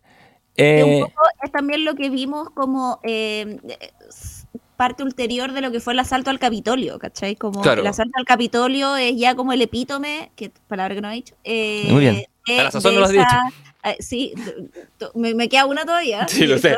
Estoy, esperando, la, la, X. Esperando el momento de decirlo. Eh, y eh, el epítome es esta weá, ¿cachai? Porque en el fondo es una. y no solo, ojo, no solamente que se hayan visto excluidos por los gobiernos que eran de los demócratas, también en el fondo por los otros gobiernos también republicanos, por Bush, ¿cachai? Como yo diría que, bueno, casi que de Reagan en adelante que es una eh, parte de la sociedad norteamericana, ¿cachai? A la que no solamente se le dejó de lado, sino más encimamente a la que se le pegó un poco humillándola, ¿cachai? Sí. Y cuando te acostumbráis a que te peguen, cuando aparece un guon que dice como, hola, yo soy tu salvador, ¿cachai? Puta, queda la cagamos, ¿cachai? Sí, porque eh, a esa gente habría que decirle, tú no odias al, al, al demócrata, odias al capitalismo, ¿cachai? Porque al final, ¿qué pasa? El, el sistema de capital excluye a esta gente, les quita espacio, les reduce y, representación. Eh, claro, también, ¿cachai? Y, entre medio ven que otras cosas se empiezan a ganar notoriedad, como, no sé, el feminismo, ciertas cosas. Y algo en su cabeza las conecta, los medios las conectan, ojo, en, en Estados Unidos Fox y, la weá que es peor que Fox, que se llama National no sé cuánto, eh, tienen mucho de, hay una, de hacer un aparaje publicitario que, de nuevo, se basa en profitar de que, está, de, de, que, la gente no se comunique, de que la gente no se entienda. El, el problema con el capital creo que es una weá que Marx no podía haber previsto tantos años eh, es que en, esta deshumanización, eh, que genera esta deshumanización mediática a través de los medios, valga la redundancia, de, de, generar la ilusión de la conexión, que es lo que tú decís, como que es lo que dice Han en, en, en, la Sociedad de la Transparencia y en sus otros libros de sociedades de... Eh, de, de, tener como la esa sensación de que miro todo y no veo nada. Claro. Como, como, como yo veo toda tu vida, pero no sé qué significa eso, qué valor tiene. Eh, eh, Porque al final no sabéis cómo un poco ponerlo en valor, ¿cachai? También. ¿Y, y, qué, y qué, representa para mí eh, la existencia del otro que es distinto a mí? ¿O cómo voy a convivir con ese otro? ¿Cómo voy a construir un proyecto de sociedad que no tenemos, ¿cachai? Eh, ah, porque es lo mismo que tú decís como, o que alguien hablaba, como me acuerdo que una vez, eh, cuando, cuando recién estábamos, como no sé, en la Constitución 1, y hablábamos también, claro, que la constitución estaba muy como cargada por un lado y salía, no sé, personajes que a mí siempre me cayeron mal, como el Juan de Stingo diciendo como, no tenemos por qué hablar si nosotros ganamos. Y era como, ya, bueno, yo entiendo, hay alguien que perdió, pero porque perdió no significa que no exista, pues, bueno, no podía anularlo. Claro, totalmente, no es como negar la, la, existencia funcional del otro. ¿Cachai? Está, está incubando tu propia ruina porque es lo mismo que están haciendo el, del otro lado ahora, ¿cachai? Lo que están haciendo como lo, lo un poco como lo puta, lo, los republicanos. Exacto. Eh, nuestros, propios, nuestros propios mortífagos, como. Claro, como dijera el otro no. Eh, pero, pero, ¿cachai? Que ahí precisamente yo decía como, tenéis que buscar también como buscar aliados de con quién queréis dialogar, ¿cachai? Y ver como qué personas dentro de ahí, precisamente no vamos a ir a hablar con los mortífagos porque sensatos no son, mm, ¿cachai? Pero por ejemplo, dentro de ese espectro, ¿con quién podía armar redes, ¿cachai? Yo esta semana me encontré diciendo... Y que son, políticos que de hecho, o políticas, ¿cachai? Que tú podías encontrar, no sé, como figuras más o menos mínimos civilizatorios comunes, ¿cachai? Mm. Eh, con los cuales, no sé, pienso, ponte tú, eh, varias precisamente mujeres de derecha que votaron, ¿cachai? A favor del aborto en tres causales, ¿cachai? Como bueno, y, esta ley existe también porque esas mujeres conservadoras también votaron a favor, ¿cachai? Entonces, como hay puentes que pueden ser en el fondo edificados, ¿cachai? Eh, sobre todo pensando que vaya a tener que sobre todo hablar con esas personas cuando alguien quiera derruir esos puentes, ¿cachai? Porque los que hemos querido siempre construirlos vamos a seguir ahí, ¿cachai? Yo en esta semana me encontré diciéndole a un amigo, eh, ¿te acordáis cuando uno tenía que lidiar con Alamán y Longueira y eran lo más terrible? Eh, que eran gente con la que podíais transar. A lo mejor no podíais negociar en términos de nos vamos a entender, pero le podéis decir pasando y pasando. Claro. ¿Cachai? que, que, fue la historia de los gobiernos, con la, la, la ¿cómo se llama? Em, la UDI tenía, hablaba de, que Lagos no iba a terminar de gobernar, no iba a terminar su mandato, y pasa la weá de, em, de Spiniak, ¿cachai? Con, con, con, con Novo involucrado, y se les cae todo ese proyecto. Los buenos van, o sea, Longuera fue a la moneda, y se acabó el discurso de que el agua no termina el mandato, ¿cachai? Como, como que, ah, por lo menos, dentro, o sea, eh, eh, no es el ideal de conversación, ¿cachai? No es la política que queremos, pero está un poquito más eh, en términos de, de, acercado a un, a un, no era la weá de posverdad ahora, que, que, que, que, la, gentes, o sea, que, los buenos te, dicen, esto no es así porque yo no creo, creo que no es así, y punto. lo que va llega un poco al, al, al, medio del negacionismo de la dictadura, llega a, el otro día escuché, ah, no me acuerdo qué, que es un diputado de la República, diputado republicano, que hablaba del ministro, el ministro saliente de Educación, diciendo que él decía eh, que él lamentaba mucho, lamentaba mucho la posición del ministro porque él decía el ministro es un, eh, el problema son sus secuaces o sus, sus, sus, otros mandos.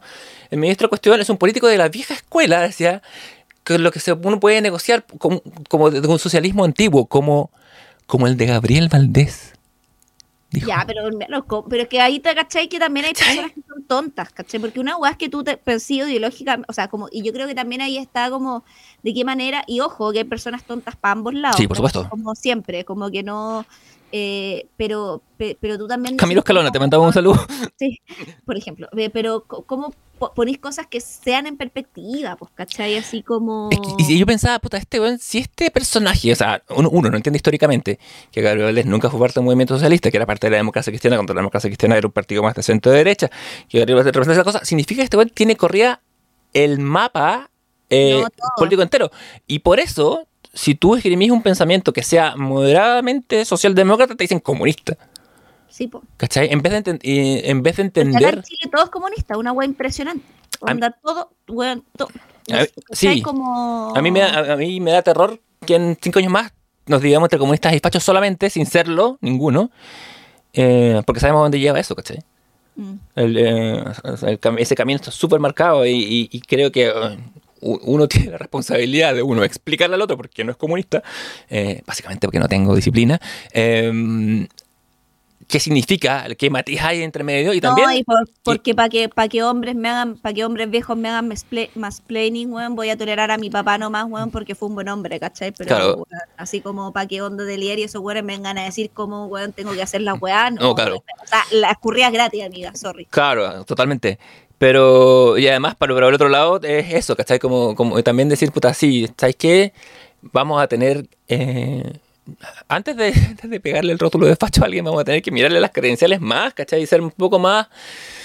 Decirle, a ver, tómese un tecito, amigo mío. Amigo, y sentémonos a, Porque además también en el panorama actual yo jamás pensé que, bueno, no sé, porque además la política está tan esquizofrénica no solo en Chile, sino en mm. todos lados, ¿cachai? Como que yo creo que este no es un problema de Chile, es un problema muy de la aldea global, lo veía en Argentina, lo veía en Estados Unidos, ¿cachai? Como en todos lados está la cagada, como que la democracia es como que una weá que está en riesgo a nivel como colectivo, ¿cachai? Como muy de aldea global, como que ahora que seamos un país que esté lejos no es garante de nada, ¿cachai? Que esté como lejos de, las grandes potencias.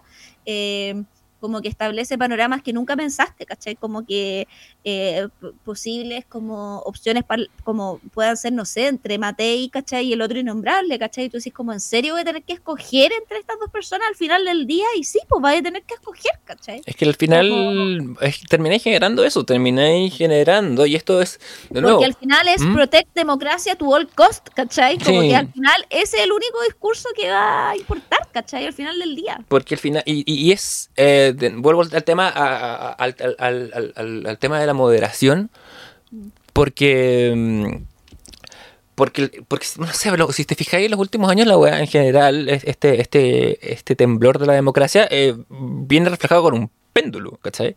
Sí. Va a ser izquierda, derecha, izquierda, derecha. El próximo gobierno va a ser de derecha no matter what, y el, gobierno subsiguiente va a ser un gobierno de izquierda, no importa qué, ¿cachai? Porque, porque básicamente la, el, el grado de cuestionamiento o de poco de, de tener poca creencia en un proyecto o en la construcción de un proyecto social es tan poco y, vivimos en un mundo tan efectista que, quiere tanto las weas para ayer.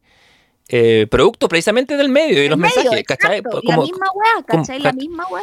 Quiero la weá insta es la, es la, son las sílabas, ¿cachai? Y la política no funciona así, los países no cambian así. Un proyecto educativo toma 12 años en dar, en dar, en dar réditos de algún tipo. Entonces, eh, mientras tanto nos, nos, pegamos la, la, penduleada, ¿cachai? Eh, no, yo no sé, yo creo que en algún momento esto va a poder llevar a un quiebre de, de las élites con relación al pueblo, porque a menos que, que reinventemos la, la, democracia para hacerla más representativa, más insta representativa, que votemos todos, por ejemplo. yo creo que acá nadie está ganando, ¿cachai? A largo plazo. Como que, porque el modelo gana, pero quienes están al mando del modelo tampoco ganan, ¿cachai? Porque esta weá estabilidad no les da, ¿cachai? no, claro. Yo, yo no creo, ¿cachai? Como nos podemos adaptar y todo, pero no son sus escenarios favoritos, ¿cachai? Yo no creo que mi ley sea el escenario favorito de nadie. ¿cachai? No, por supuesto. De, de, los economistas no lo es, ¿cachai? De los grandes empresarios no lo es. ¿Se pueden adaptar a él? Sí, ¿cachai? Porque se van a tener que adaptar a él. Sí, y, y, porque, en un sistema de capitales el, gran empresario siempre está mejor eh, preparado para todo salvo para la expropiación, obviamente, para, para, que venga el, para que venga la otra vuelta de chaqueta, ¿cachai? Como, como lo, no sé, eh, como la Rusia de Putin. Pero, y, ahí, y aún así, ahí, ahí se, se, generó una nueva generación de oligarcas que básicamente eh, es lo mismo, ¿cachai? No, no son empresarios como, como, como los plantea Occidente, pero son es la misma figura, pero en versión soviética. Entonces, el mundo avanza y, la y el único freno, creo yo, que le podemos poner a ese es irse a la colonia solsoyana a, a, a hablar un poco, a, mirar, a, mirarnos a los ojos y, tener discursos largos, a tener conversaciones. Pero ojo, nos vamos realmente a la colonia tolstoyana, que es como la crítica a la colonia tolstoyana, realmente a armar diálogo o más bien también es como que nos vamos un poco a un locus amuenus, ¿cachai? Porque la crítica también de la colonia tolstoyana es que da, no, no, puede insertarse o no logra el proyecto insertarse también, ¿cachai? En el mundo real también. Porque la, el problema, creo yo, de la colonia torsoyana, pensándolo también en el fondo, que es como esta respuesta también un poco como al auge de las teorías, como a la mm. lógica industrial marxista, ¿cachai? Es que la máquina, una vez más volviendo a Luján, cambia la manera en que como humanos nos relacionamos, ¿cachai? Y cambia los tiempos de relación humana, ¿cachai? Y la colonia torstoyana nos obliga a retroceder el tiempo de interacción comunicacional, ¿cachai? Entonces la pregunta es, yo creo que esa weá ya no es posible, ¿cachai? ¿Qué estoy haciendo en el campo, Javier O sea, no, es que podés irte a la colonia torstoyana, pero te vas a una isla. Y en el fondo la colonia torstoyana es una colonia, ¿cachai? Sí, el paso hacia adelante debiera ser, en efecto, encontrar formas de significar o de resignificar eh, formatos comunicativos que sean más trascendentes y verdaderos, que yo no conozco. Eh, no tengo la panacea, no tengo la solución, vengo a exponer problemas, no soluciones. Eh, mi paso, no, mi, bueno, la, la, la soy lo que hemos hecho todo este podcast. sí, en general, pero de eso se trata también, ¿cachai? O sea, una, ¿sabes qué? No somos científicos, estudiamos letras. ¿cachai? Claro.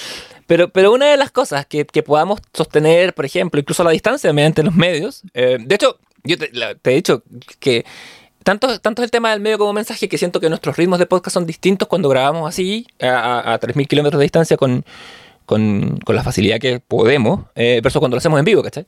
Hay, hay, otro, hay otra dinámica, hay otra mecánica, el producto es distinto. Pero, pero el podcast como formato, lo que bacán que ahora todo el mundo tenga un podcast, incluido nosotros. Eh, porque esta literal todo el mundo tiene un podcast si nosotros tenemos uno. Claro, sí. Eh, only podcast in this building. Eh, qué buena esta tercera temporada. Eh, qué, bueno, qué momentos. Eh, aparte de hacerlo en estatua Meryl Streep, puta, sí, Meryl Streep nos, debería ser nuestro. En nuestra nación, Meryl Streep va a ser el billete de 10 lucas. Eh, comunicarnos así, comunicarnos en formato largo. De repente, creo, es que creo yo, está. ¿Cómo se llama ese número? El número de Dunbar, porque llamado así por el científico de apellido Dunbar, que estableció que más o menos uno puede relacionarse por 150 personas significativamente, que tu mente es capaz de establecer en promedio, ¿cachai? Hay güeyes más savant que podrán hacerlo con 200, gente con 50, pero que el grado de relaciones significativas que una persona puede tener simultáneamente no excede al ciento, a, ciento y tanto, a 150 por un promedio. Es cultivar eso, ¿cachai? Cultivar esa, ese tipo de relaciones y no el, follower con K o con M, ¿cachai? No, no, no, el, no la inmediatez, no el punto del algoritmo en que, en que, en que no podéis encontrar lo que te importa porque tenéis, tan, tenéis tan tal carga de información ¿Por qué? Porque a, Meta, que es la compañía dueña de Instagram, le conviene la, política de Zuckerberg siempre ha sido el alcance, ¿cachai? Llegar a tener la mayor cantidad de suscritos posible y que adentro pase la paga que sea, eso es problema de ellos. Y además también está el rollo de que eh, en el fondo eh, uno, como todo está en inmediato, como que está ahí en el fondo lo que eh, dice ahora, que también es muy interesante, que vi un, Hall eh, plantea que estamos en, como la sociedad, como que pasamos de ser labradores a cazadores, ¿cachai? Somos cazadores digitales. No estamos en el fondo porque no nos estacionamos muy torstoyanamente, ya no labramos, ¿cachai? Pasamos a otro ritmo. Por ejemplo, el labrador, bueno, un guan que planta la agua y se demora, ¿cachai? Onda tiene que tener la paciencia de verla crecer, ¿cachai? Como, y, y la inclemencia del tiempo, millones de el cazador tiene que ir persiguiendo, ¿cachai? Y eh, también de manera súper como, weón, me fue acá, casé, weón, 10 conejos en un día, ¿cachai? O me fue como lo yo llevo 6 meses sin cazar ni una weá, ¿cachai? Eh, a diferencia del labrador que tenía como un flujo mucho más constante, todo esto es precambio climático, por supuesto. Claro. Eh, y em, lo otro también que nos transformamos en una sociedad del tecleo, ¿cachai? Y el tecleo no narra, ¿cachai? En el teclear no hay historia con mayúscula, ¿cachai? En el teclear hay solo contar eh, y, o reseñar información, pero no hay un proceso de creación, ¿cachai? No está ahí ni haciendo historia con mayúscula, ni contando ni creando historias con minúscula, ¿cachai? Es como cuando te metí a TikTok y dices, no, vi este video de TikTok donde me explican una weá y dicen son creadores de contenido. En estricto rigor hay gente que no crea contenido, ¿cachai? Porque no está creando nada nuevo, está organizando contenido que ya es, pre es preexistente y te lo entrega, ¿cachai? Pero en, el fondo somos una sociedad que ya no está narrando. O sea, la, distinción entre, entre una historia y un contenido me parece igual de, eh, relevante y pertinente. Contenido es básicamente bueno, algo que depende de un continente, ¿cachai? De un molde, tú infláis nomás la weá. La, plataforma te pasa una weá que tú rellenáis, un moldecito, y tú le pones tus cosas. Eh, no sé, una historia de Instagram tiene que tener, antes tenía un límite de segundos, ¿cachai? Ahora tiene un poco más, pero, y tenéis ciertos elementos constitutivos, podéis configurar algo son eso y de cierto modo podéis expresar que es tu personalidad un poco, pero por lo general vaya a terminar decantando y cayendo siempre hacia el mínimo común, eh, ni siquiera civil, eh, al, mínimo común denominador eh, de, redes, ¿cachai? Porque inevitablemente, por una hueá de, estímulo de serotonina y, de receptores y de neuroreceptores, si tú, porque somos monos y monos, los monos son los animales sociales que le gustan, que quieren, que queremos que los demás monos nos celebren nos aplaudan. Si yo subo 30 fotos de paisajes y de memes, y de repente subo una foto en que sale mi cara y la gente le empieza a poner que le gusta más porque me reconocen a mí, porque ven y porque, porque quedaría mal, ¿no? Y digo, chucha, eh, a los demás monos les gusta más esto. Y, eso empieza a, hacer, a editorializar en base, no a no una línea editorial, sino una línea de la como de la aprobación del, del, del, del, enjambre, en efecto, pues de la mentalidad de colmena, y que vamos un poco hacia eso, sin ser, sin ser eficientes como, la, como las abejas. Bien tiene un libro que se llama Loa a la Tierra, eh, que es muy, muy, que es muy, bonito, que viene con ilustraciones porque él habla de su experiencia de un, con un jardín cuando él se toma su sabático en Berlín y, y viene con ilustraciones de plantas y es mitad... Eh, sí, es mitad reflexión filosófica, mitad eh, diario sobre lo que es llevar un jardín en ciertas épocas.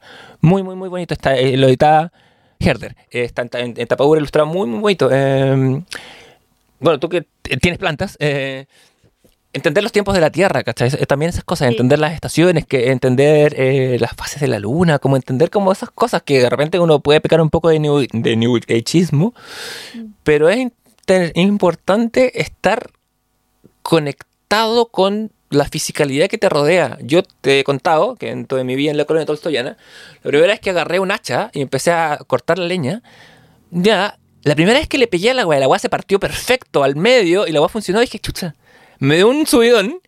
Eh, y después puse esos palos para calentar. Y dije, chuta, esto, no sé, la weá me conecta con el hipotálamo, con la memoria genética, con alguna weá, que me trae una satisfacción que, que no me traería, no sé, hacer fuego en mi casa virtual, en, ¿cómo se llama este juego típico? No sé, eh, en Stardew Village, ponte todo, una cosa así. Pero, también lo interesante es que es una weá que te guardáis para ti también, que es un poco lo que habla eh, Han también, que en el fondo estamos en una sociedad como que raya lo pornográfico de contar todo lo que haces, ¿cachai? Entonces como que, pero también todo lo que hace hasta el hastío, porque yo debo reconocer que tuve un periodo muy cómodo, weón, subir toda mi en redes sociales, ¿cachai? Pero para atrás digo, oye, amiga, claro, pero a lo mejor era más chica, era más joven, necesitaba esa weá, y ahora que como que eh, estoy como envejeciendo un poco, solo un poco. ¿De un día a la vez? de un día a la vez, digo como, bueno, en verdad hay cosas que no quiero subir, hay cosas que sí me gusta subir, ¿cachai? Como, no sé, como cuando voy al teatro, porque también me sirve para mi trabajo, para poder archivarlo, ¿cachai? Después me subo y tengo todas las horas que vi, hasta ahora sí la vi, la vi en tal fecha, porque me lo archiva también por día, entonces, pero por ejemplo, no subo guas que tienen que ver como ni con mi familia, ni como mucho con mi, como relaciones como, ¿cachai? Personales. Entonces también cuando me encuentro con personas me preguntan como, oye, ¿tú estás como, estás en una pareja? Como, como, porque como no subo nada, ¿cachai? Como que es una incógnita, porque la gente en general comparte esas weas, ¿cachai? Sí, totalmente. Pero también yo digo, cuando compartí esa wea, no es que le des derecho al otro a opinar sobre tu vida, no, no, quiero que lo absoluto se entienda en ese lugar, pero también le estáis dando algún poder, siento yo, de poder opinar también cuando ese tipo de relaciones se quiebran o terminan, ¿cachai? o ni siquiera cuando no terminan, ¿cachai? Del momento que lo veis parte del discurso digital, porque no es público como tal, porque tú podéis mediar eso, eh, sí, se genera ahí algo. El tema es que también son... Eh, mm, em, cambia y manifiesta la razón en que, la forma que nos, nos relacionamos, ¿cachai? Porque claro, tú y yo tenemos una cierta edad, eh, pero me imagino que hay jóvenes, jovencitos y bebecitos que están así como, ah, pero es que si no me publicáis en Instagram no estáis eh, reconociéndome. Claro, ¿cachai? es como, es como andar de la mano. Claro, es eh, como, claro, es como me estáis ocultando. De hecho, a mí me han hueado mucho por eso, como, ah, lo, como que, como que oculto, ¿cachai? No quiero mostrar. Y yo como que haga, claro, hueveo y digo como si, no, pero no tiene que ver con eso, ¿cachai? Tiene que ver con que también hay ciertas cosas que considero que no deben ser mostradas. ¿Sabes lo que me pasa a mí? Cuando, y esto me pasa... Los niños, yo estoy muy en contra de que los niños se muestren en redes sociales. Sí, también, totalmente, totalmente. Eh. O sea, y de repente yo he seguido como, y hay influencers que como que, o, creadores de contenido, o no creadores de contenido, que me, me encuentro interesantes, que son buenos que analizan cine y todo, pero de repente hay buenos que muestran caleta a sus hijos, y como que hacen como publicidad con los hijos, ¿cachai? Como puta, hay una loca que yo sigo, no vean su nombre, pero pueden sacar conjeturas que eh, tiene un podcast de cine, ¿cachai? Eh, yo la he citado algunas veces en el podcast. Ah, vaya. Eh, y la loca, además es medio influencer, como que dice, hazte una rapidita con pan, no sé qué chucha y no sé cuánto, y como que sube al hijo en los, en los posts, ¿cachai? Como que, claro, el niño histriónico le gusta, pero yo me pregunto, ¿ese niño tiene la capacidad realmente para poder decidir si es que quiere estar ahí, ¿cachai? Si es un cabro que va en prekinder, ¿cachai? O qué significa para él después, porque yo nosotros somos de una generación, tú menos que yo quizás, pero... Pero tiene nuestra edad, de hecho, pero, tiene como tu edad, treinta y tanto, Pero estoy pensando en, hay una distinción que, que, que, que Fresan las en algunos cuantos, del, del, primer Fresan, el Fresan bueno, que habla de nuestra generación como los que que no tenía VCR ni cámaras, ¿cachai? Entonces nuestra infancia está necesariamente reconstruida por la memoria en primera persona versus las infancias que tienen cámaras en que tú puedes verte como eres de niño y te movías esa experiencia yo solo tengo. Nosotros teníamos una casa en la playa, en Algarrobo, eh, o sea, mis abuelos tenían, y teníamos unos vecinos que eran millonarios, básicamente, tenían una constructora, ellos se habían traído una cámara de VHS. Por esas cosas de la vida, filmaron mi cumpleaños número 2. Y ahí por ahí nos muestran un video que yo ya no he visto porque se perdió en el tiempo, ¿cachai? Pero existía ese registro. Pero el común de la gente de mi generación en este país no sabe cómo se veía moverse cuando chico. Y es una cosa que todos los niños de ahora van a tener. Esa, concepción desde la, que la memoria deja de ser solamente esta visión en primera persona a través de mis sentidos y se vuelve una visión mediada por una otra cámara en tercera persona, una otra, un, otro objeto. Entonces, hay un montón de cosas ahí que, conflictúan. A mí, en lo personal, yo paso por periodos en que comparto mucho y que comparto poco. Ahora que, ahora, que tengo paisajes bonitos que mostrar, muestro, ¿cachai? Antes cuando vivía en la ciudad, no encontré ni un brillo la weá. Pero aún así, por ejemplo, me pasa. Como, hay dos y, cosas. De ¿Mm? y de repente uno tiene puntos altos también de compartir, no sé, cuando estáis de vacaciones, ¿cachai? Porque si, como, bueno, esto sale de mi cotidianidad, como a quién chucha le importa que comparta mi taza de té, ¿cachai? O mi taza de café y diga working day, es como hermano, todo, o sea, como que eh, agarra la pala si todos trabajamos, ¿cachai? A, menos que lo hiciera ahí todos los días y sería como un proyecto de labor. Yo me paso el rollo linchano, por supuesto, todo el rato. Pero, o sea, uno siempre puede tener un proyecto de algo, ¿cachai? Yo podría sí. subir todos los días una planta como crece, ¿cachai? Y a lo mejor ese es mi proyecto de compartir algo en redes, ¿cachai? El punto es que en el fondo mm, yo creo que nosotros no premeditamos como la weá del teclear no crea narrativa. Cuando subimos algo, no estamos creando una historia, ¿cachai? Claro. Estamos subiendo nomás, ¿cachai? No hay, no hay una creación y una proposición de relato, la gran mayoría de las veces. Sí, a, mí me pasa que a veces me, me, me paro en esa YouTube a subir una historia y siempre, siempre casi subo un texto y trato que el texto haga juxtaposición con la weá porque tengo esa cabeza, ¿cachai? Porque me siento culpable si no lo hago. Porque tengo esa weá, porque vengo chipeado para la historia pero eh, no tengo la soltura de decir, ah, foto. A mí me ha pasado muchas veces que el otro día iba a subir una historia, ¿cachai? A Instagram estábamos en la micro y hacía una historia, y después dije, ¿qué weá voy a andar subiendo historias? Y en realidad voy en la micro, ¿cachai? Como... Claro, a menos que haya... pero sí, hay, hay, un grado de censura. Entonces, y, también a veces lo hago, como que voy a, no sé, tuitear algo, compartir algo y digo como, ¿qué tengo que, ¿cachai? Y como mm. que estoy en una época mucho más de autocensurarme, no porque me tenga que autocensurar porque lo que hay a decir es polémico, sino porque en el fondo lo encuentro como ni siquiera es que sea poco significativo, porque yo en Twitter tuiteo puras así como chiste, así como que mi, mi, mural del stand-up comedy, ¿cachai? pero, pero en el fondo como que digo como, ah, no me convence, o no estoy tan segura. Si no estoy tan segura, no lo hago, ¿cachai? ¿Para qué hacerlo, cachai? Sí, totalmente. Entonces creo que ese ejercicio lo hacemos poco igual, ¿cachai? Súper, súper poco, unos menos y otros menos que otros. A mí me pasan dos cosas. Fíjate que hemos centrado esta relación en, en, lo, en cómo se va a eh, recibir lo, lo producido pero a mí me pasa, me pasa que, y esto me pasa, me pasó a pasar desde que tuve mi primera cámara digital hace 13 años, antes de que los celulares tuvieran cámaras buenas, eh, que yo sentía que cuando sacaba la cámara en vacaciones, entraba, como le decía a mi pareja entonces, en modo turista. Dejaba de ver y empezaba a componer con la cámara en el plano. Mi, mi función cognitiva se volvía en base a, encontrar un encuadre, encontrar un momento bonito y, me, y me dejaba un poco del momento para una apreciación desde la estética de la fotografía, dejó el buen engrupido, pero es verdad, y no de la vivencia continua del momento, porque el momento es eh, indiscreto, ¿cachai? No se corta, a menos que uno agarre un mecanismo un dispositivo. Y ahora me pasa lo mismo cuando estoy, de repente digo, ay, voy a subir a mi gatita que me gusta tanto cuando estoy con la trufa, ¿cachai? Y de repente la cualidad es tan bonita, o tiene, me baja un amor tan grande, que he llegado a decir en vuelta, esto es para mí. Sí. ¿Cachai? Este momento no que se pierda como lágrimas en la lluvia, dijera el Dr. Howard, pero es quiero que se quede grabado químicamente en mi cerebro y no y no digitalmente en un espacio. Mm. Y todo esto por el Dostoyevsky. Y todo esto por el Dostoyevsky. Sí. Y yo creo que estamos, no sé, yo creo como que en general no lo pienso mucho porque como, o sea, lo pienso, no lo pienso mucho. Tengo un, curso sobre eso en la universidad. Eh, pero, o sea, eh, eh, creo que el otro problema, ¿cachai? Como que creo que también el problema que adolece la academia, como que lo pensamos, pero estamos poco propositivos al respecto, ¿cachai? Creo que estamos un poco como, al menos yo me siento así, me siento como un perro que se persigue la cola, como el Dostoyevsky. Pero que no te, lo, no te golpeen pero que no, em, no lo logro, ¿cachai? Es como... Sí, siento que hay que empezar a atreverse a generar discursos, a generar instancias, porque por muy verdad que estemos, eh, en algún momento lo que nos dejó la crisis de la posmodernidad, de la posmodernidad este nihilismo terrible en que nada importa, pero en algún las cosas tienen que volver a importarnos. Hay que, hay que, que, tenemos que sincerarnos y generar eh, y generar cosas que en valor. insisto, tenemos que tener amor. Voy a la, a la Bell Hooks con su libro Todo sobre el amor, que parte desde la práctica activa y responsable del entendimiento del otro. Y del afecto. Sí, del afecto, de la empatía, de... No de, la afectación. No, absolutamente. Para afectaciones está el comité. Porque el Dostoyevsky es afectación, ¿cachai? Sí. no afecto. No, pues. La afectación es eh, muy efímera, ¿cachai?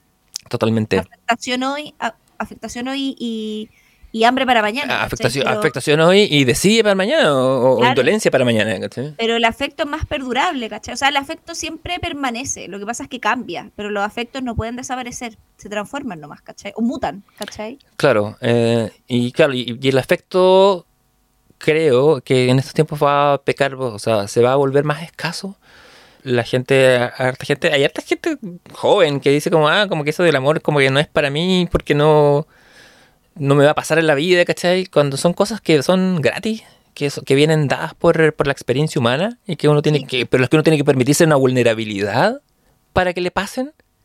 Mm. Entonces, vamos a elaborar soluciones para esto en el futuro. Eh, pero vamos a recomendar cosas también para el futuro. Así es que vamos a hacernos una pausa antes de que aparezca Ava, la cortina musical. Veremos cuál será.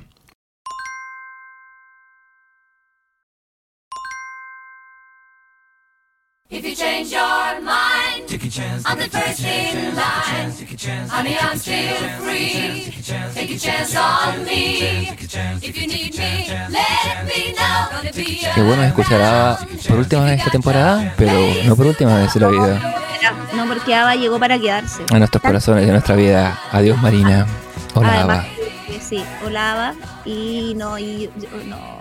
Es que, Ava es más grande que todos nuestros problemas. Totalmente, sí. Afortunadamente, bueno, Por suerte, sí. Ava, Ava de nuestro, nuestro movimiento en pro de la empatía y el amor y el reconocimiento de otro debe llamarse Ava. Sí. Eh, ya de ahí nos encargamos de qué significan las siglas.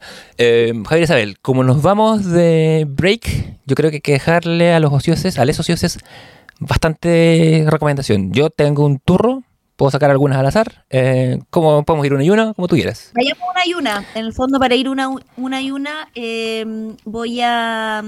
disparo yo, disparo usted, disparo yo. Eh, voy a partir con una película. Traigo tres cosas distintas, o sea, como distintos documentos, podríamos decir, para eh, compartir. El primero, una película que se llama Drive My Car. Ya, perfecto. Que es del 2021 y que una película que es dirigida por Ryusuke Hagamuchi, eh, que es un guionista y director japonés que es bastante joven. es bastante joven, tiene 44 años. Me encanta decir eso, es ah. bastante joven porque es como de nuestra edad. Su primera, o sea, tiene varias eh, películas, pero una del, o, con la que saltó a la fama, una que se llama Happy Hour. Eh.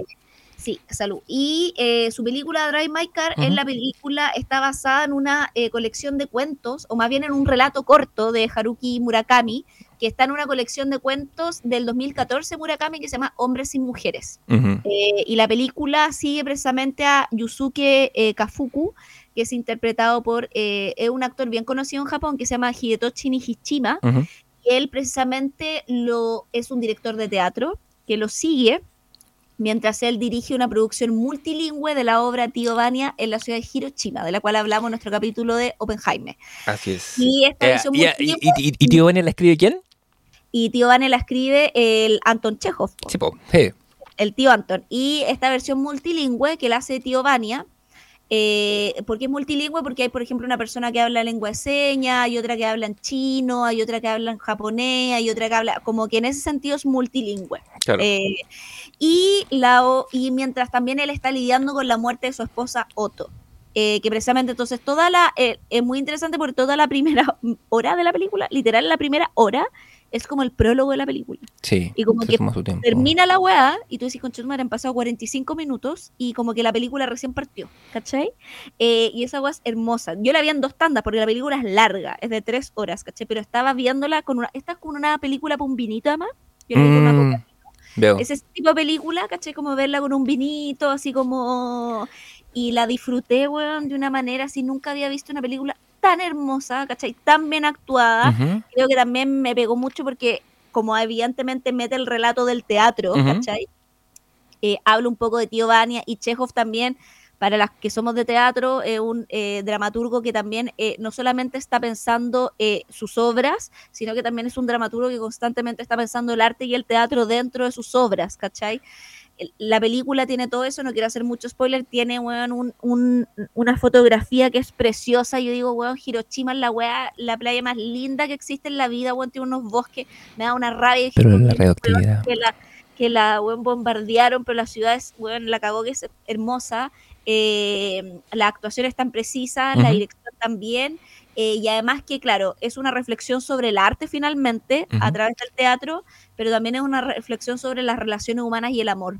Ya que estábamos hablando precisamente también de que el amor Sí. va a ser lo único que nos va a salvar, eh, la película habla también un poco de eso, de cómo todas estas weas se, se reúnen también, porque también un poco que es eh, eh, el arte es precisamente sin afecto, sin amor y sin cariño, ¿cachai? Y sin esos lugares de enunciación. Eh, así que Redonda, donde pueden encontrarla, está en Movie, que es donde yo la vi, porque ahora tengo Movie, pero también se encuentra en el Amazon Prime y también eh, la pueden, si no, también descargar. Está súper, está en Cuevana, así, está bien facilitada de encontrar porque ganó el Oscar a Mejor Película extranjera. Así que por eso también está fácil de poder localizarla.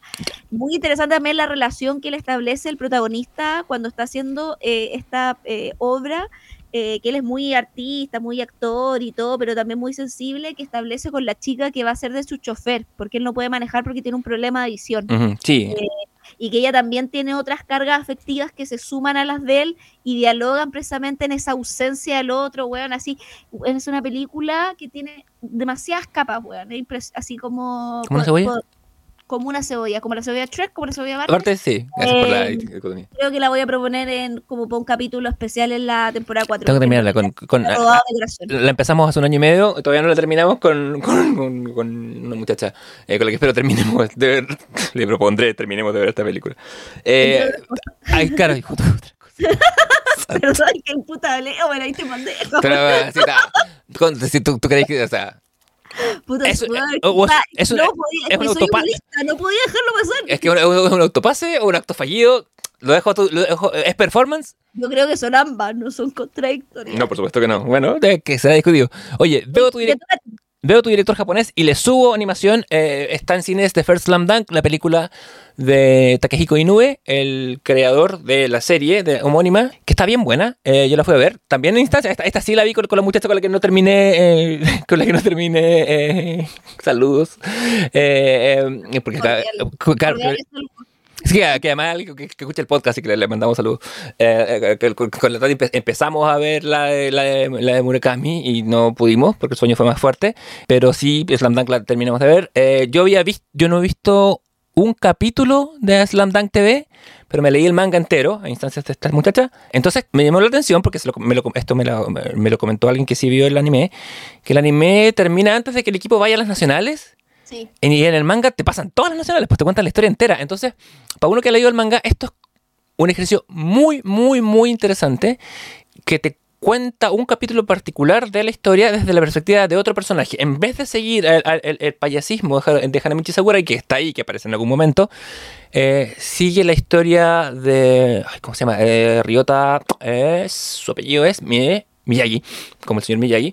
Eh, entonces la, la, peli tiene un tono un poco más dramático, eh, es la razón por la que Inoue no ha estado dibujando Vagabond y otras cosas.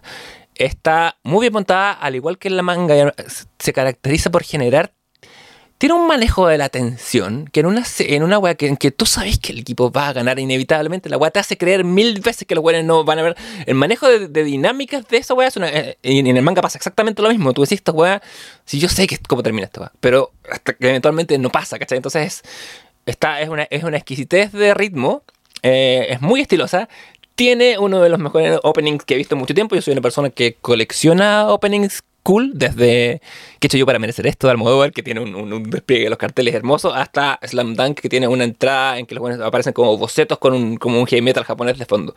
Eh, como tengo muchas recomendaciones, lo dejo ahí. Está aún en, en cines, en teatros, iba a decir en theaters, eh, cerca suyo, así que vaya. Y ha sido un exitazo en Chile. Sí, el otro día, ¿sabes qué? Me dio tanto, tanto gusto. El otro día estaba comiéndome un completo en un lugar que se llama Qué bueno tu completo, acá en Punta Arenas. Y detrás mío había una familia en que él decía, sí, no sé si quiere ver Barry, Oppenheimer. Decían, la, estaban como en esa dicotomía. Y una, mujer de treinta y tantos, treinta y varios, más cerca de los cuarenta, y dice, no, yo quiero ir a ver la del Jaramichi Sakurai. Y dije, señora, bien. Es que, ¿hay acaso eh, Jaramichi y todo el fondo la, la, eh, su equipo, weón, es como la selección chilena, weón. ah, pensé que me decir que es como la Sailor Moon de, los, de, los, hombres. No, no, no, pero es un poco esta weá como de weones que son buenos, pero no son tan buenos, como que les cuesta y se esfuerzan, como que están ahí y pierden. Es como, weón, la historia de la vida, ¿cachai? Como... Sí, del underdog que tiene talento. Jaramichi Sakurai y, la, y Serena Tsukino, yo veo paralelos ahí. Sí, o sea, ahí pues, se pueden hacer. Ah, se, puede, se, puede hacer un 1-1 entre, entre, entre, entre, las cuatro, entre las cinco Sailor bases y los cinco bases de, de, de Pronto en Sailor Moon Explaining. Ya, te paso la pelota.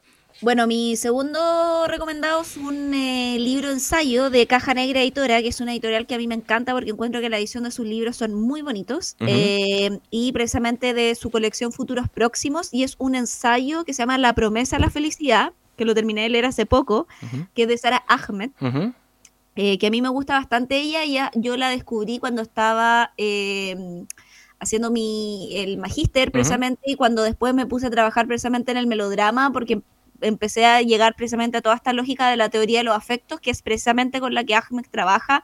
En relación, ella hablaba, por ejemplo, de eh, las lógicas afectivas del terrorismo, de la cultura del miedo, a partir del eh, 9-11 gringo, ¿cachai? Y en la cultura, o sea, perdón, en la promesa de la felicidad, eh, es un libro que le viene un poco, es como este libro que le viene a arruinar la fiesta a alguien un poco, porque eh, lo que hace es aguar un poco la fiesta de cuál es supuestamente el gran propósito de la vida, que es ser feliz, pero también ella empieza un poco a ver que en los últimos años la noción de felicidad eh, adquiere también una preponderancia un poco inusitada en todos los ámbitos de nuestra vida, como los gobiernos, por ejemplo, introducen la felicidad como una promesa campaña, mm. los medios de comunicación dan índices que pretenden medir la felicidad, ¿cachai? Decía, ser feliz no está de más. Por ejemplo, el, éxito también de las técnicas del buen vivir, todo este discurso del wellness, del mm. autoayuda, contribu contribuyen un poco a instalar este discurso del entusiasmo, de la voluntad, de la superación como un imperativo, ¿cachai? Entonces, Sara Ahmed eh, presta atención precisamente a este fenómeno para ilucidar de qué manera hay un mandato de la felicidad que actúa no como precisamente querernos hacer que seamos más felices, sino como una técnica disciplinaria que organiza nuestro mundo y también nuestra dirección y nuestras conductas precisamente en un universo neoliberal. Como la zanahoria del pozo. Exactamente, o sea, la pregunta que guía esta investigación no es qué es la felicidad, ¿cachai? Porque esa weá al fondo da lo mismo, sino más bien qué es lo que produce, especialmente cuando la felicidad se manifiesta como una promesa, o sea, cuando te dicen, si tú haces todo esto, vas a ser feliz, ¿cachai? Entonces, es muy, muy interesante el texto, es muy revelador también de cierta weá que dice como, uy, weón, verdad, si yo estoy atrapado en esta weá también, ¿cachai? Entonces, como que me mm. parece interesante porque el texto, si bien no es un texto autoayuda, un texto teocrítico, te ayuda críticamente a poder cuestionar ciertas actitudes profesionales, laborales, socioconductivas que uno tiene, ¿cachai? Precisamente eh, en, este, en este discurso de esta promesa en el fondo de eh, muy falsa también decía, haces todas estas cosas vas a lograrlo, ser feliz. oye, te lo voy a pedir, te lo voy a pedir prestado, ¿lo, lo voy a estar usando este semestre? Te lo voy a prestar. Tráemelo cuando venga. Eh, eh, te lo llevo. Ya, oye, pero te, quiero hacer otro autopase porque tú dirías, ¿qué es lo que ¿Tuviste algún momento particular, algún tipo de revelación o, o ¿cómo decirlo? ¿Tuviste un momento de tu palabra, estoy dando el pie para que digas, ¿te pasó? Una, una, especie de exegesis. Exacto, eso es lo que quería decir.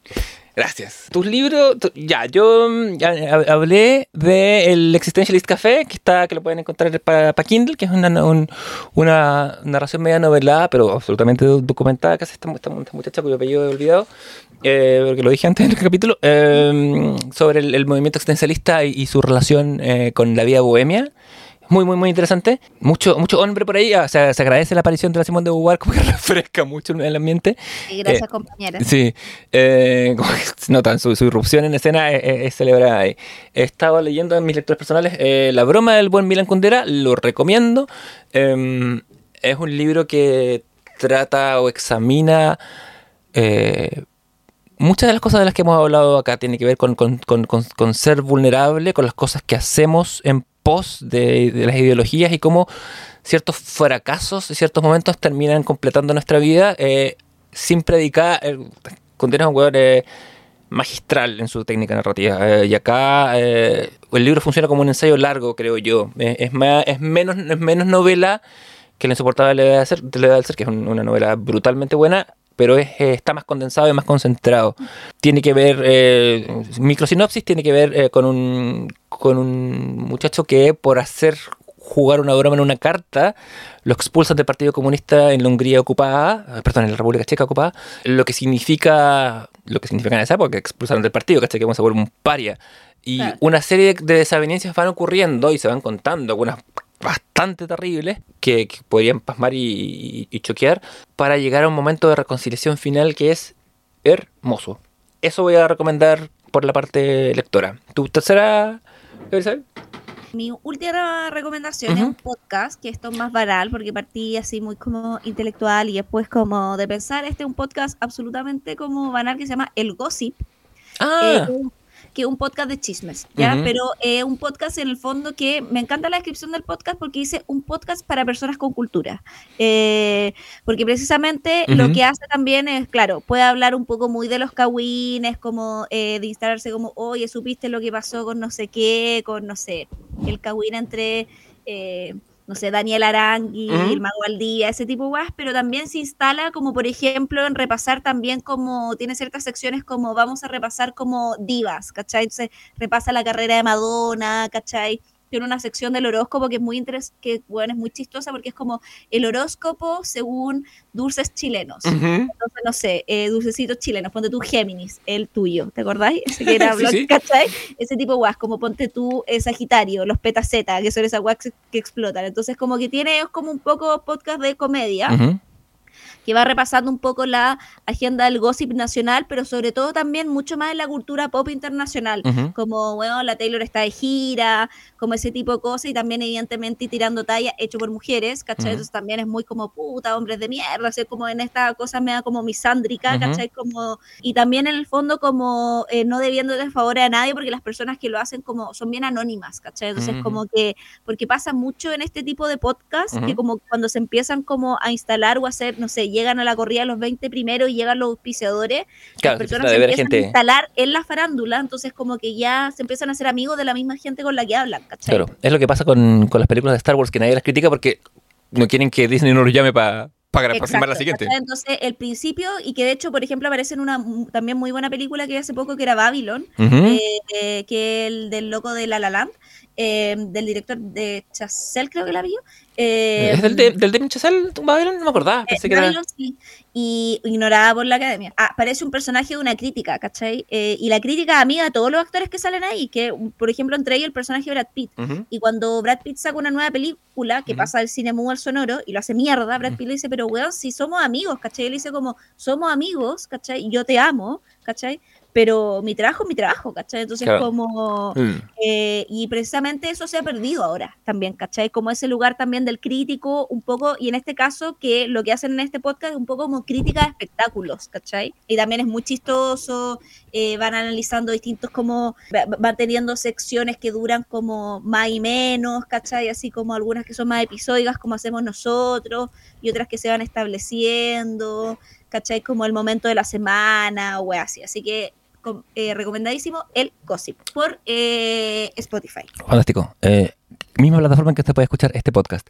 ya, yo no voy a recomendar un podcast para seguir este juego de póker. Voy a recomendar brevemente dos cositas que están en YouTube. Una de una ya hablé, que se llama Sharing Space.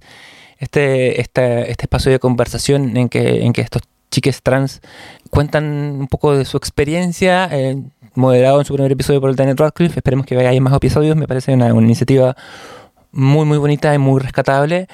Y voy a recomendar un especial de magia eh, que se llama In and of Itself, que lo protagoniza un mago que se llama Derek de Gaudio, que montó este show en Nueva York en una sala para 150 personas, no sé, como 300 veces. Eh, es un show muy, muy interesante. Este mago que es sequísimo en cartas, uno de los mejores buenos del mundo, pero ah, genera una, historia que tiene que ver en efecto con el contacto humano, eh, con la con encontrarse precisamente con otras personas, con, encontrarse en la vida o, con abrazar la incertidumbre del vivir. Es una historia muy, muy, muy bonita. Eh, está producida en su especial. La película para televisión la dirige Frank Oz, eh, alias Yoda, alias eh, parte del, del, staff de los Muppets. Está producida por, por Stephen Colbert y por su, su esposa Evelyn, que, que, vieron el show y dijeron: Esta tan buena que tenemos que llevarla a la tele. dentro, de la gente, dentro de los miles de, personas que, estuvieron por ahí. Está, bueno, el, Neil Gaiman himself y, un montón de otra gente que, que se gozó de la experiencia narratológica de un espectáculo de magia que yo se lo recomendaría a cualquiera, francamente. A veces puede pecar un poco medio de autoayudoso, pero es, es muy, muy bonito muy sincero las cosas que pasan ahí. Eh, vamos a dejar los links esta vez, juro que lo vamos a hacer porque son cosas, estas dos últimas cosas están en YouTube. Además, lo otro está en el cine, así que podemos eh, quedar bastante a cargo mientras nos persigue esta canción de Sony y Cher. Porque hemos llegado al final que es el comienzo. Al final que es el comienzo y hablemos siempre, digamos, de Cher y jamás de Sony perdón, es verdad. Eh, sí, vamos a hablar de Tina y no de Ike, de Cher y no de Sony. Eh, y así, eh, a infinitum. Hasta la próxima ocasión. Vendrán se vienen cositas igual. Sí, no los vamos a dejar full abandonados. O sea, eh, transparentemos, tenemos fecha igual en la cuarta temporada. Vamos a volver para el verano. Bueno, igual en este calentamiento global que el verano, weón, que el otoño, que son las estaciones. Pero vamos a volver en diciembre. La, más o menos como la ya la primera semana de diciembre, ahí volvemos. aproximadamente. sí, aproximadamente por ahí. Vamos a volver de manera semanal y todo pero vamos a tener algunos especiales. Somos como, somos como, somos como Doctor Who, tenemos especiales entre medio para, llegar a durar 50 años. Eh, exactamente, y vamos a tener algunos especiales eh, que uno en septiembre en el fondo uno y otro en octubre. Es todo lo que queremos y para ver un par de cápsulas que, vienen, porque, porque la gente nos ha dicho que le falta que le expliquen cosas, así que algo de sobre. Un par de cápsulas explicatorias para cerrar ahí algunas deudas pendientes que tenemos con nuestra audiencia eh, y estos dos especiales que ya lo habíamos conversado y que lo estamos preparando también.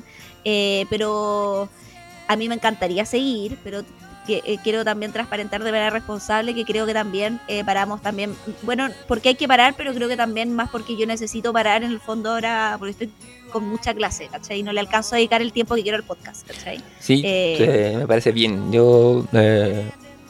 Lo estoy confesando aquí frente a la audiencia. Vaya, vaya, momentos de decir. Eh, contradiciendo toda la guay que dije, ¿cachai? Que hay ciertas cosas que no hay que decir en público. Puta, eh, eh, y, aparte, Javier, eh, este, hablamos todo el rato sobre, de qué le importa a la gente decirle guay y por qué la gente hace público las guay y tenemos un podcast de horas de horas de nosotros haciendo público lo que opinamos sobre ciertas cosas.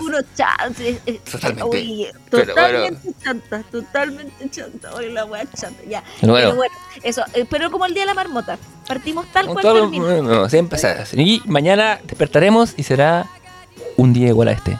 Y ese perro que ladra es Dostoyevsky. Ah, ah, Cerramos acá. Adiós, sí. Eh, es verdad. no nos queríamos ir. Claro, claro. Presente, Javier Isabel. Presente. Aristóteles. Ay, no.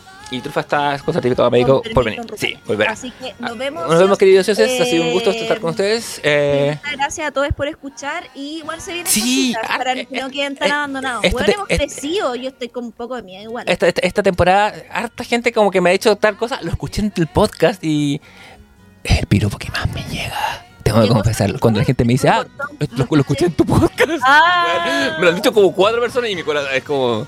Después de eso, después de eso yo presto la billetera, presto todo. Entonces, como que no. Eh, cuidado eso. Pero, pero sí, acérquese, acérquese y cuénteme de su experiencia con el podcast porque me gusta, me encanta.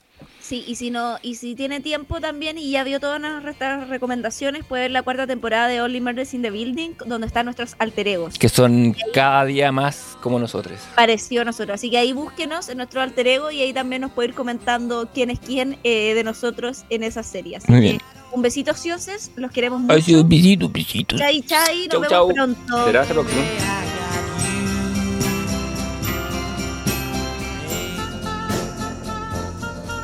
I got you, babe. I got you, babe. They say our love